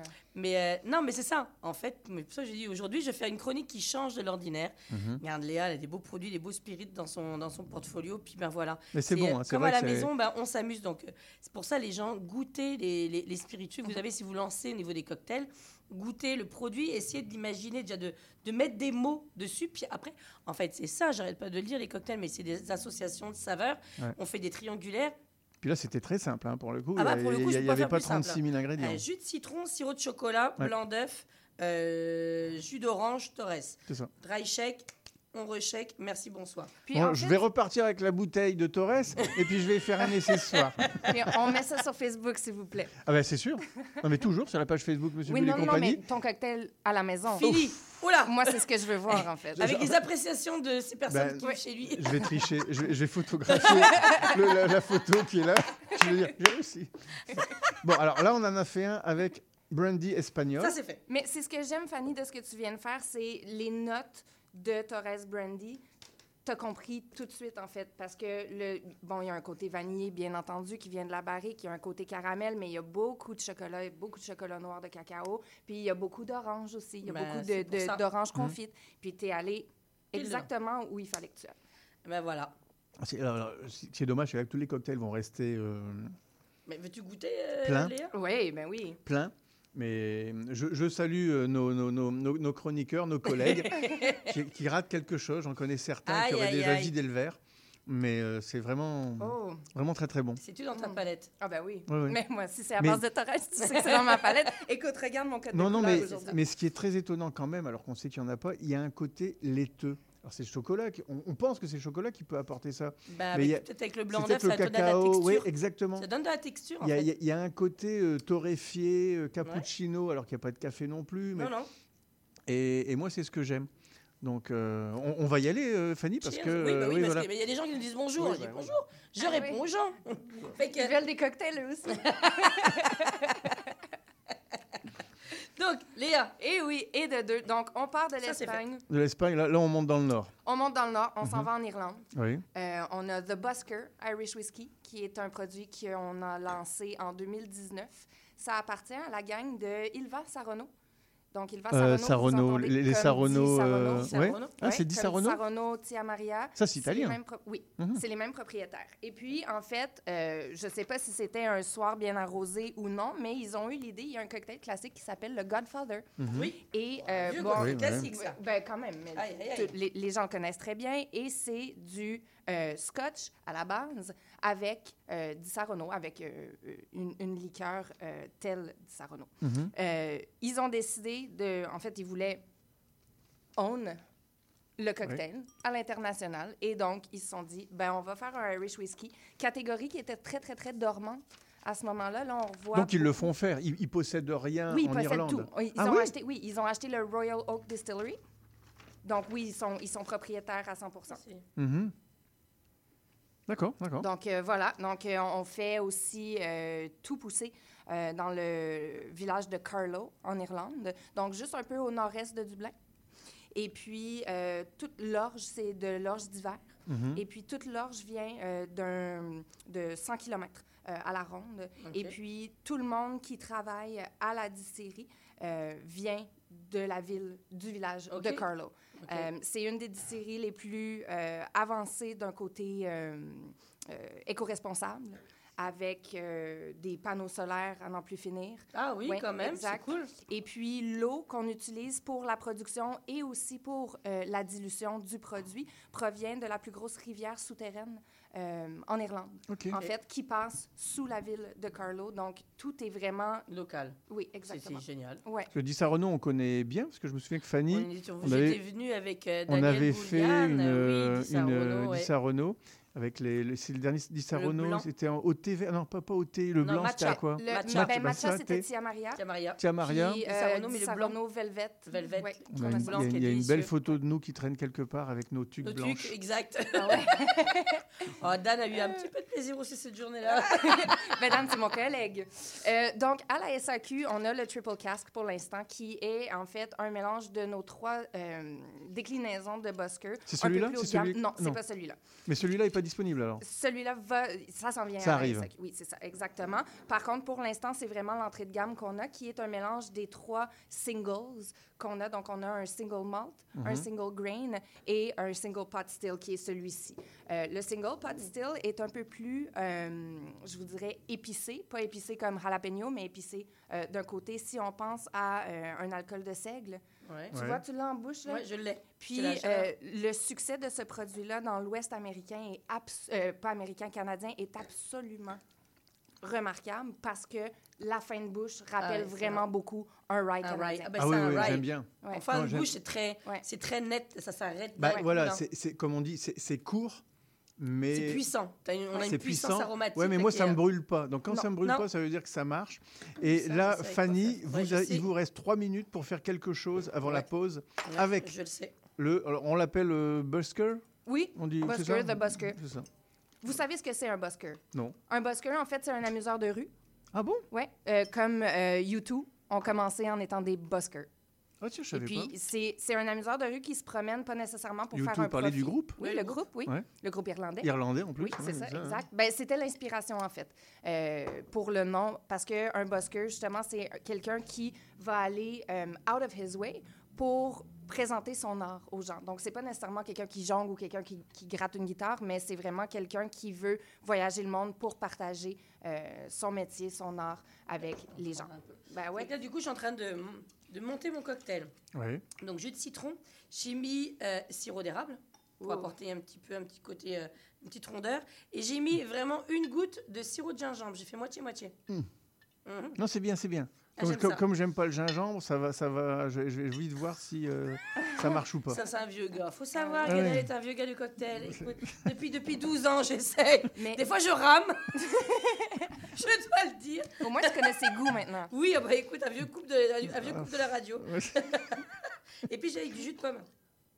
Oui, tu sais bon, que notre cocktail érable, pomme, ouais. signature euh, avec le Busker, le, Ça le- veut dire quoi un cocktail signature? Cocktail signature, en fait, c'est euh, ce qu'on appelle en marketing, c'est notre perfect serve. Donc, c'est ce qu'on va mettre de l'avant, c'est le cocktail qu'on va mettre dans toutes nos campagnes publicitaires, qu'on va essayer de mettre à la cage au sport, exemple. ou- D'accord. Donc, c'est vraiment le cocktail de base. Euh, nous, c'est un paloma. Ah oui, Ah oui, c'est déjà ouais, plus connu, oui. Oui, exact. Mais normalement, c'est margarita. ben, C'est tequila. C'est ça. exactement, voire même n'importe quel alcool qui serait euh, blanc. Euh, mais non, nous, on a décidé de faire un paloma, puis ça te change une Vous vie. faites un paloma avec, on fait un avec paloma ça. avec, le triple cask de Busker, donc la bouteille verte. Euh, on, on a donné le prix? Euh, Alors, pas de celle-là, mais celui qui est disponible en ce moment. 35. 35. Et lui qui arrive dans peu de temps? Celui-ci, ben ça, ça va être des petits lots, puis c'est vraiment un produit qui est un peu plus travaillé. 60 Euh, piastres? Pardon? Euh, 60 dollars? Oui, on devrait être dans les mi-60. D'accord. Ouais. Ben, ce qui est encore raisonnable, parce que je le 70. répète aux auditeurs, il y en a plein Oui, encore qui me disent c'est- Ah, c'est cher, 70 dollars. Non. Ce n'est pas une bouteille de vin. C'est-à-dire, c'est- vous la sifflez pas en une soirée. Euh, Non. c'est c'est- en général. alors, Mon courage le lendemain, tu es Ou non, alors, je serai voilà. meilleur ami. Non, mais ça- ça- je pousse dans le crâne. Ça doit, C'est rester, ça doit rester au moins six mois, un, Mais oui, ça un an chez vous. Ça se boit, C'est ça. ça. se déguste. C'est- C'est c'est pas, on boit pas ça, c'est pas. Puis un- le produit c'est est stable, il va pas, il va pas s'oxyder, tu sais, c'est pas Dès comme un sherry. c'est ça. J'aime ça. Non, vraiment, c'est bon. Bah, le, gingembre, on l'a simplement par le petit Mais un- côté. à la toute un, un- dernière. un petit peu, pas, pas épicé, mais le petit côté un peu puissant. voilà. Qui, qui pique un petit Euh, peu. euh, qui pique un peu, mais, mais pas trop. Parce que moi, c'est ça que j'aime pas dans le gingembre. Tous ceux qui pensent savoir l'utiliser ne savent pas. Et, dose, en, et en général, voilà, c'est un peu comme la truffe. C'est ça. Ça me fait toujours peur parce que ça vient occulter tout le reste. Mais là, on a Mais tout. la vraie truffe et l'huile de truffe, c'est pas pareil. Ah bah oui, la vraie non, truffe, c'est bon. L'huile de truffe, ça devient de trop truffe. prédominant si on ne met que ça. Mais là, j'aime bien parce que le, le- l'Irish Whiskey Busker il est encore là. L'érable, on l'a parce que c'est la sucrosité. J'ai moins le citron que, que tout à l'heure. Mais euh, non, est- vraiment, euh, chapeau. Bon, voilà. Chapeau bas. Alors, on- alors, ce qui est très drôle, c'est goûte, on est, on est dans les mêmes couleurs que tout à l'heure. Ouais. C'est ça qui est très drôle. Euh, oui, tout à fait. On est dans De toute façon, euh, je, le rappelle hein, pour les auditeurs, euh, Fanny va mettre les recettes, les euh, photographies, et on va se prendre en photo là tout à l'heure sur la page Facebook Monsieur Bull et compagnie cet après-midi. Fanny, on fait une pause euh, tout de suite, euh, musicale et publicitaire, et on se retrouve dans le Rhum. Depuis plus de 30 ans, le journal mensuel Éco Montréal est le fier porte-parole de l'actualité politique, économique, sociale et culturelle au cœur de Montréal. Distribué gratuitement et rejoignant 200 000 lecteurs, Éco Montréal est aussi un véhicule publicitaire polyvalent en répondant efficacement aux besoins de différents annonceurs, comme dans l'immobilier ou tout simplement pour y afficher avis public ou services professionnels. À lire ce mois-ci dans Éco Montréal. Montréal à la croisée des chemins. Pain, vin et fantaisie. Le triomphalisme trumpiste. Immobilier, bilan 2023, perspective 2024. Pour en savoir plus, nous vous invitons à visiter notre plateforme numérique à écomontréal.com ou à composer le 514-844-2133. 514-844-2133. Vous cherchez une activité ludique et rassembleuse? Inscrivez le Bingo Radio de CIBL à votre agenda. Chaque semaine, courez la chance de gagner 3500 dollars en prix. Invitez vos amis et jouez avec nous tous les dimanches dès 13h. Pour participer, procurez-vous les cartes de jeu du bingo de CIBL dans un point de vente près de chez vous. Pour trouver des lieux, visitez notre site web au cibl1015.com sous l'onglet Bingo Radio de CIBL. À dimanche prochain et bonne chance! Ah, la bouffe! Sophie Ginou et Gilles Dameneux mettent la table pour vous servir tout ce qui se passe dans l'industrie. Au menu, les chefs, les artisans, les producteurs, les initiatives alimentaires, tous les développements autour du mouvement vegan, les solutions au gaspillage, découverte des produits locaux, les tendances et les événements à venir. Plaisir gourmand. Tous les mardis, 18h. CIBL, au cœur de la bouffe. CIBL 101.5 Montréal.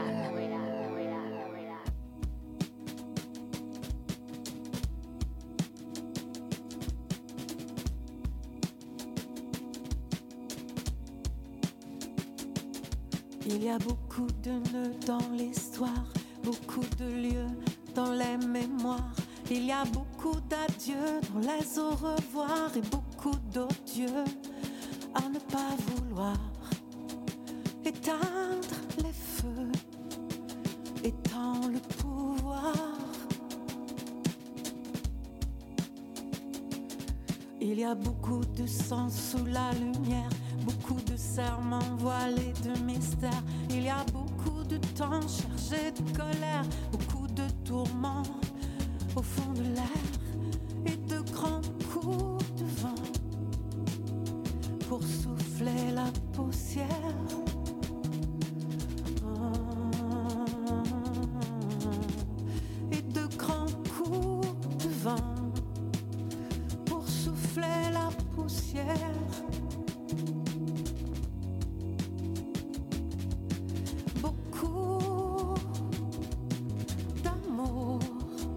D'amour qui se perd. Beaucoup d'amour,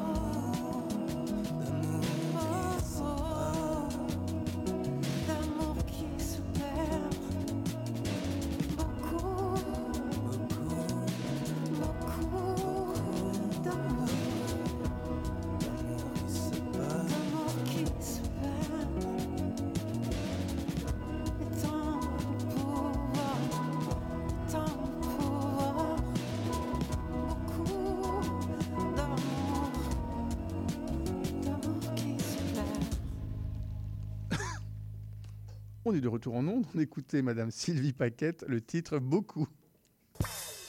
La chronique de Fanny Gauthier. Mais oui, mais oui, moquez-vous, Madame Gauthier, moquez-vous. Ce sont les aléas du direct.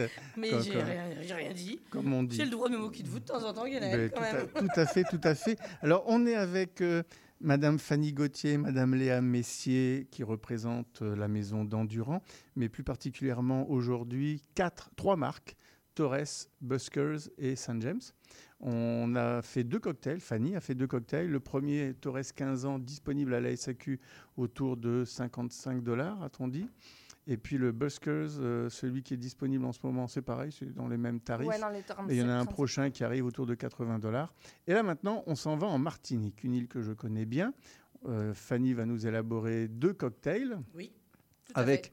Le blanc de Saint James, qui est de retour à la SAQ, parce que c'est vrai que Ouais. euh, on, l'attendait. Il n'y a, pas tant de rhum agricole disponible à la SAQ. Donc, euh, je tiens quand même à le souligner. Et puis, le, le Royal Ambray, également rhum agricole de Martinique. Je tiens à le dire, rhum agricole, c'est même pas 3% de la production mondiale de, de rhum. Euh, les autres rhums, c'est ce qu'on appelle des traditionnels, c'est-à-dire plutôt issus de mélasse.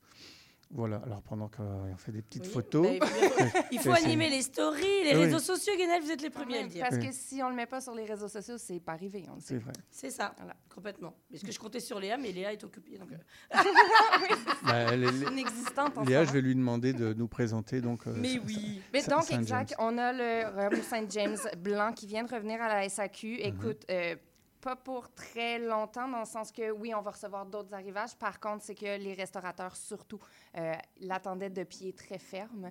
Euh, donc, euh, écoute, juste la, là, deux semaines, on en a vendu 240 bouteilles au Jacques à Québec. Mhm. Donc.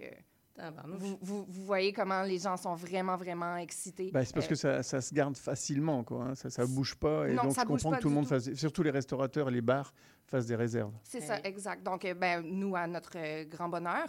Euh, mais c'est ça, comme, comme tu as dit, euh, la base du rhum agricole, euh, c'est euh, le, le jus, en fait, de Le la pur canne à sucre. Mhm.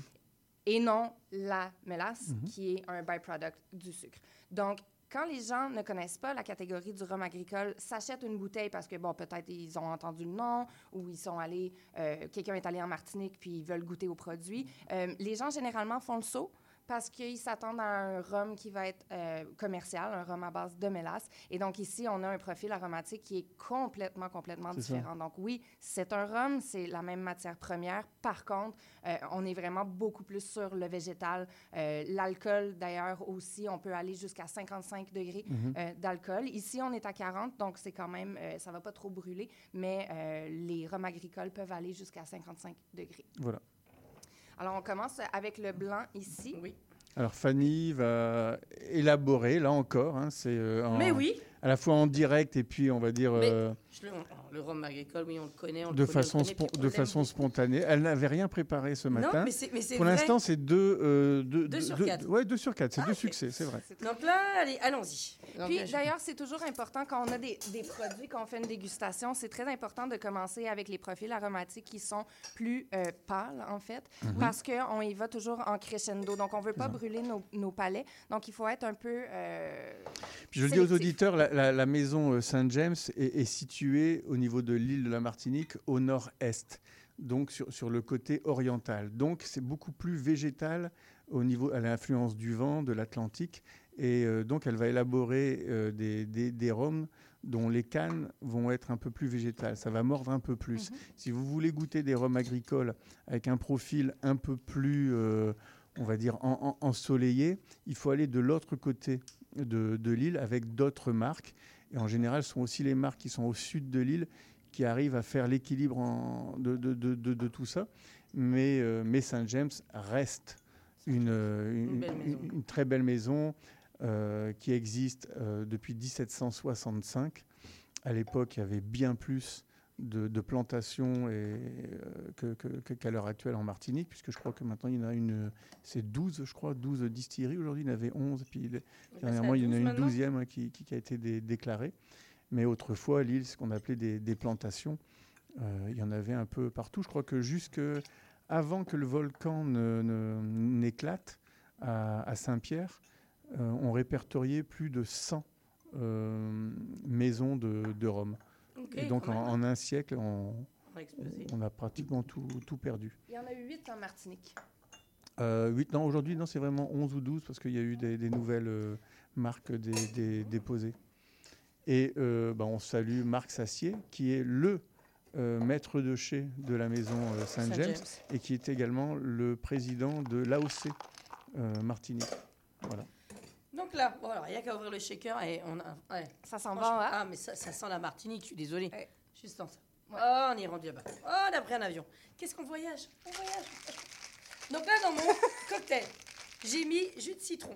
J'ai mis. Bon, jus de citron, je pense que ça Mais va parce être. qu'en fait- c'est- c'est c'est le lien de Ben, tous les cocktails de ce bah, Ça aurait matin. pu être du jus de lime, mais j'avais assez de bouteilles déjà. j'aurais Puis ça pu, marche euh, très bien avec le- Complètement. le rhum. Euh, j'ai mis, un- mais vraiment un quart de blanc d'œuf.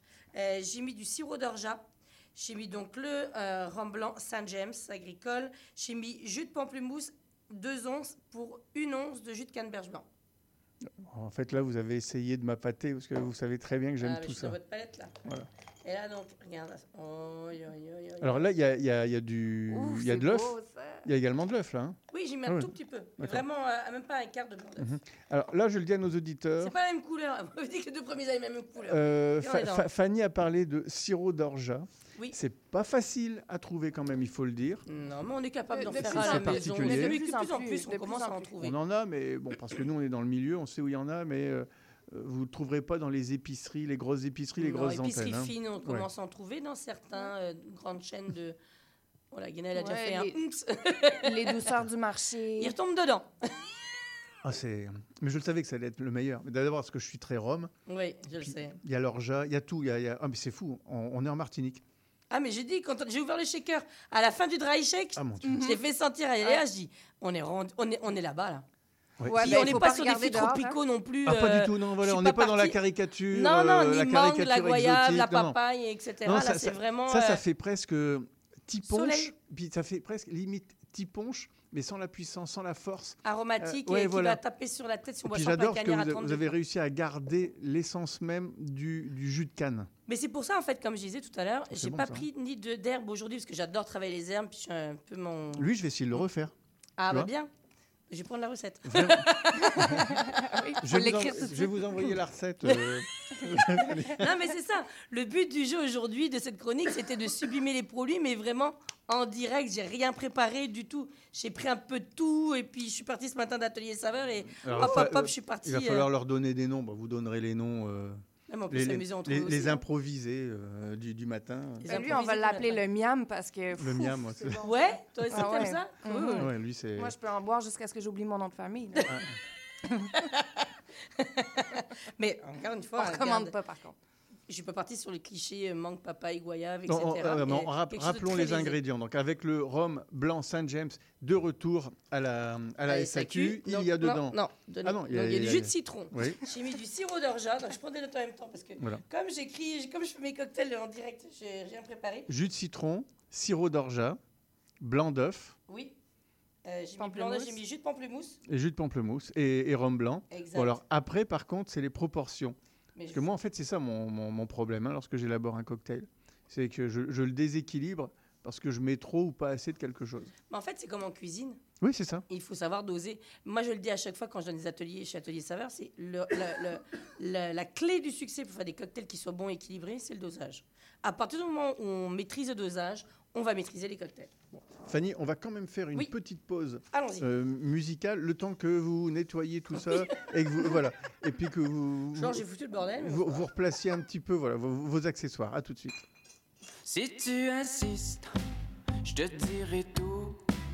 J'ai laissé les peureux freiner nos ambitions. J'ai vu mourir trop de rêves au coin de la lumière rouge. On regarde le train passer et on le laissera toujours passer. Si ailleurs c'est juste ailleurs, partout il fera beau, sous le soleil, sous le cachot candidement, voyageur. Candidement, voyageur. Suis fatigué de me sentir mort, mordant à sang dans tout ce qu'on a, n'importe quand. Je t'emmène user nos bottes. Candidement, voyageur. Candidement, voyageur. Regarde le train passer comme si nous étions autant bondés. Si ailleurs fait ton bonheur, partout elle fera beau, posé sur tes lèvres, sur un rafio candidement, voyageur.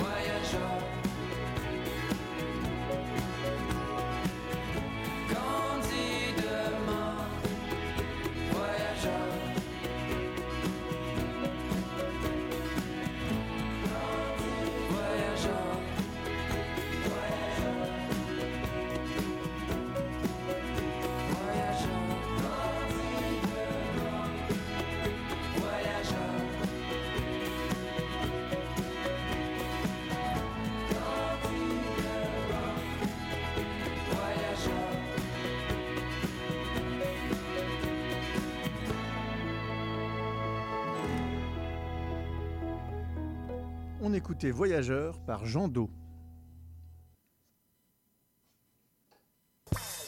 Les coups de cœur des chroniqueurs.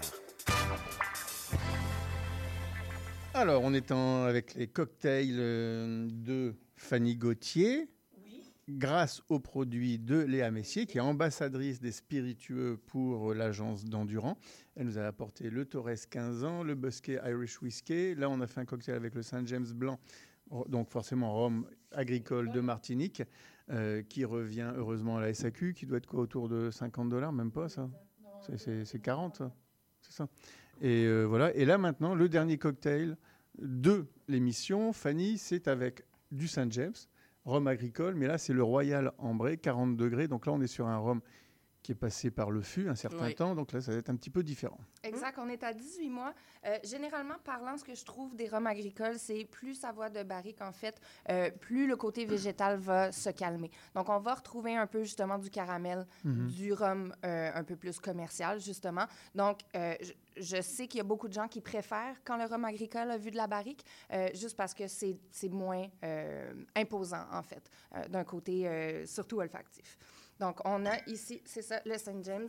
Voilà. Et voilà. Donc là encore, je le dis aujourd'hui, ça fait une heure que Fanny improvise. Oui. Et pour, c'est pour- cool. Et pour l'instant, bah, est ça, ça- ça- ça a été plus, plutôt positif. Alors là, j'hésite parce que comme je vous disais, je suis venue avec plein, plein de choses ce matin, mais là Mhm. j'ai pu au fur et à mesure. Donc là, j'ai Eh, j'ai du euh, sirop d'orange sanguine, j'ai de la confiture d'abricot, du jus d'ananas. Mais je pense que je vais y aller avec la confiture d'abricot plus Mhm. Qu'avec euh, le, euh, le sirop d'orange sanguine. Mais abricot, ananas, ça fonctionne, hein? Bah, ça va être un beau mariage, je pense. Oui, sauf Ah. que là, euh, bon, je le dis aux auditeurs, c'est de la confiture que vous mettez là. C'est pas, c'est pas du jus. Non, c'est de la confiture d'abricot parce que, encore une fois, il y a des gens euh, qui se disent Ah, ben là, si c'est compliqué d'aller chercher Non, non, tel moi, sirop, moi, je parlais pas de ça. C'est par rapport à la liquéfaction. Je me disais, tout à l'heure, vous rigoliez avec des motons, mais euh, là, Non, non. là, le fait de mettre de la confiture de- de- d'abricot, ça va Tout est pas. dans le chèque. Ah, tout est dans le chèque. est d'accord, les, les Bretons au Québec qui disent moton, ça me. En plus, on est quand même tous les trois pas très loin les uns des Je autres. suis une hein. pièce rapportée. hein. Ça fait longtemps que je suis ici. hein, Un même. emporte-pièce. Voilà, mais au bout de 20 ans, moi, je fais 20 ans que je suis là. Ouais, 30. 30, aïe, aïe, aïe. Donc là, voilà, confiture d'abricot, jus de citron, Saint James ambré, et puis euh, d'ananas. Je Et la pense que- confiture, c'est un bon truc à la maison aussi pour ne pas avoir à faire un sirop. Ben, c'est ce euh, que je nous-mêmes. disais, ouais. Mhm. Déjà, les gens, ils disent, voilà, mais le sirop, je le trouve où? Comment je le Mais- fais? C'est compliqué, ça Mais, va pas se mais conserver. Fa- Fanny, pourquoi à chaque fois, je, je- je vous lance là-dessus, à chaque fois que vous, vous me dites les sirops, mais c'est tout simplement parce que j'ai encore des gens, moi, et puis on- nous, on, on reçoit des courriels qui nous disent, vous êtes bien gentil de nous parler de sirop de ceci, de sirop de cela, et de les faire à la maison. Un, j'ai pas le temps, et le problème, c'est que euh, quand je cherche du sirop de quelque chose dans les épiceries, je ne les trouve pas. Parce que c'est vrai que dans les grandes antennes, on peut les mentionner, que ce soit IGA, Métro, Provigo, euh, tout ça. On cite les mêmes dans le. Quand je dis, Dans on est dans la coupe de la radio, c'est pas possible. Mais, mais on les trouve pas.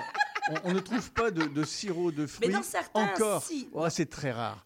Dans les certains, extras, si, dans les super euh, machins, mais la euh, marque voilà. Tesser, la marque Mais- Paris-Brizard, on Mais si vous en allez dans les dans des épiceries un peu plus fines, euh, voilà. Marché à vous trouvez la gamme. Voilà, là, vous allez les trouver. Marché Jean également. Que ce soit les marques Tesser, Brizard, euh, C'est ça, euh. il y, en a, vous les trouverez. Il y a une belle palette Adonis qui, qui les propose tous chez Atelier aujourd'hui. Saveur si jamais les gens sont intéressés de, Ah bah se promener. Ben oui. Mhm. C'est 18,83. C'est un peu plus grand parce que c'est des, des, des packages de 1 litre. Mhm. Mais euh, ils sont d'excellemment bons également. Donc là, on va le servir en short drink. Regarde-moi ça. Voilà. Hop, hop, hop. On répète les ingrédients. Jus de citron, confiture d'abricot. J'ai mis euh, le Saint James, donc ambré, et jus d'ananas. Bon. Vraiment, quatre ingrédients. Il n'y a rien d'artifice là-dedans. Rien. euh, Alors? Bah, on, on- je, je reconnais la touche Rhum du, du- agricole. du rhum agricole. Mais parce Royal que rhum Non, mais- agricole. Non, j'ai la touche végétale. Oui, voilà. On, on- on l'a vraiment, mais, mais c'est fou. Je- moi, je pense à, à- j'allais dire à ma Martinique, mais c'est une île que je connais vraiment bien. Donc je- mais oui, on l'a. On, on est en Martinique, c'est ça que j'aime.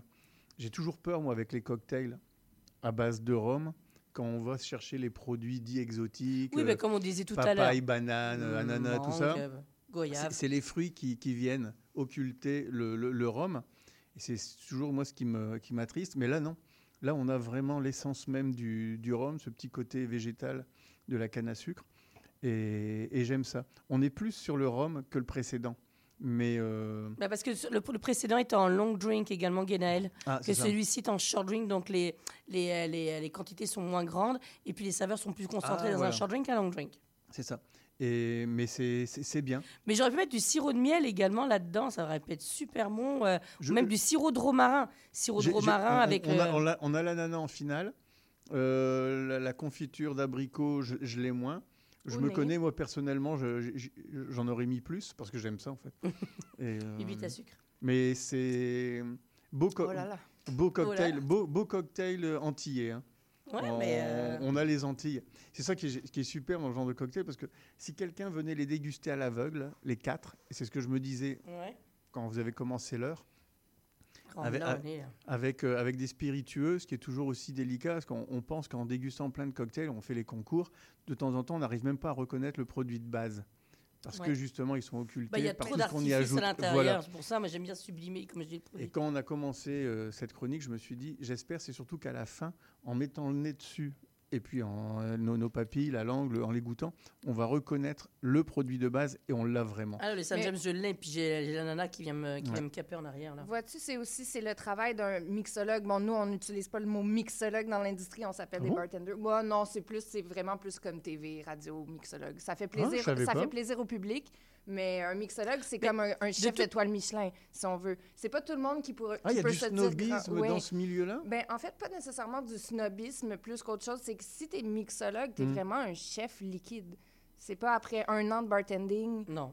Que t'es un mixologue. C'est pas parce qu'on a décidé de mettre du jus d'orange à la place du jus d'ananas dans un cocktail qu'on Ouais. devient mixologue. Non, mais non, non, vous voulez dire qu'il y, a- une échelle, il y a, des. Bah ouais. Mais que- tous les mixologues de base sont des bartenders ou sont des barman Voilà. ou des barmaids. Donc on commence barmaid, bar bartender, Ouais. et on finit mixologue Bah, bah, à partir du moment où on connaît nos produits, on sait comment ils sont confectionnés, on connaît leur goût, on connaît les associations, là, et qu'on arrive à faire vraiment de vraies créations. Comme je disais, si on prend une tequila sunrise, puis d'un coup on dit ah bah je vire le jus d'orange, puis je mets du jus Ouais, d'ananas à la ouais, place. ouais. Oh j'ai créé un cocktail. Non, c'est pas ça. La, mixologie, c'est vraiment la- en fait.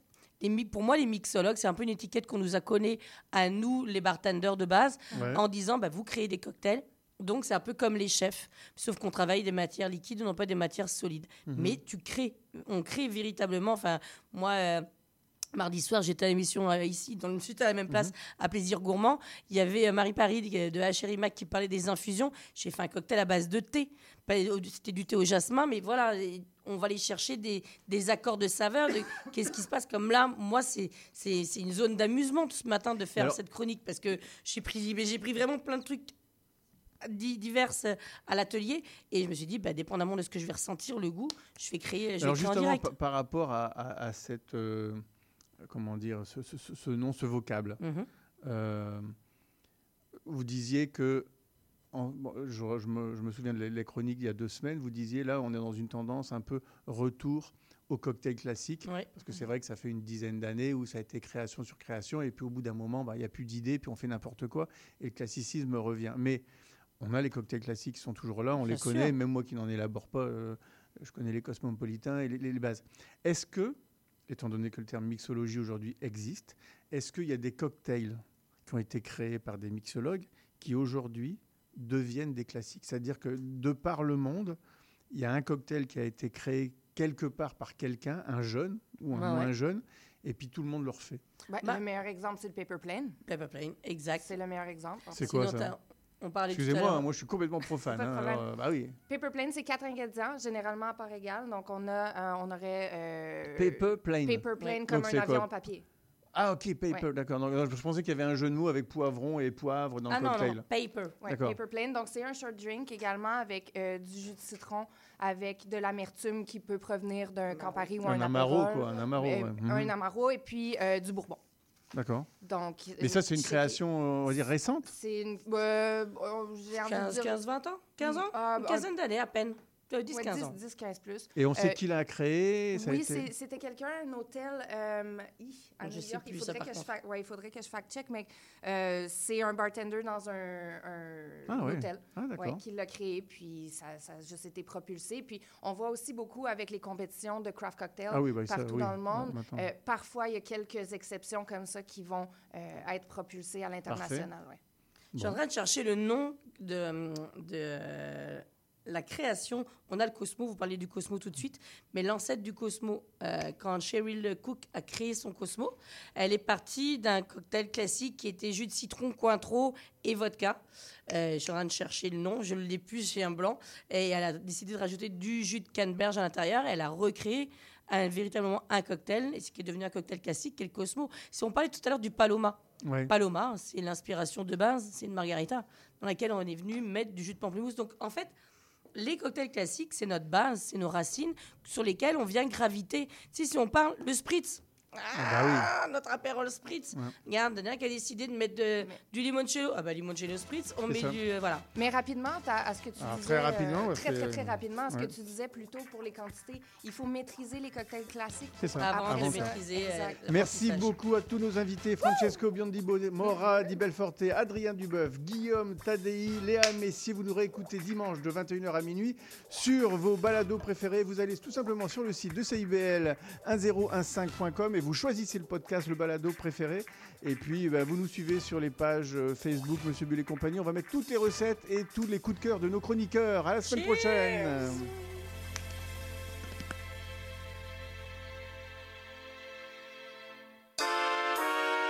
Vous cherchez une activité ludique et rassembleuse? Inscrivez le Bingo Radio de CIBL à votre agenda.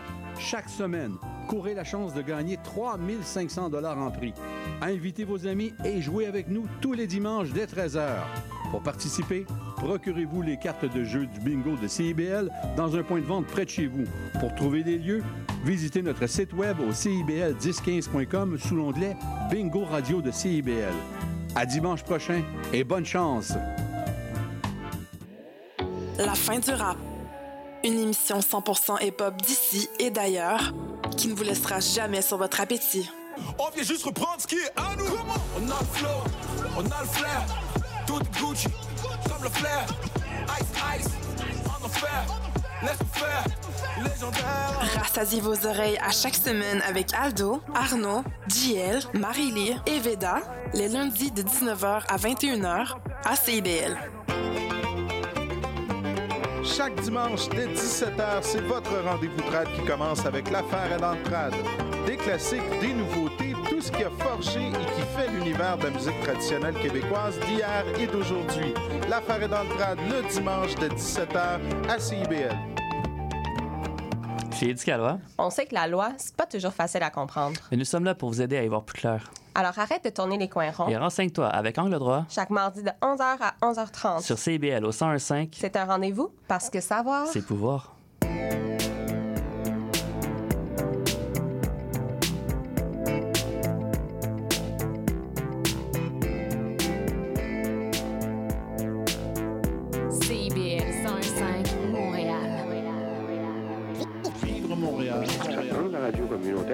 Gens se sentent impliqués, là, comme une espèce de longueur d'onde.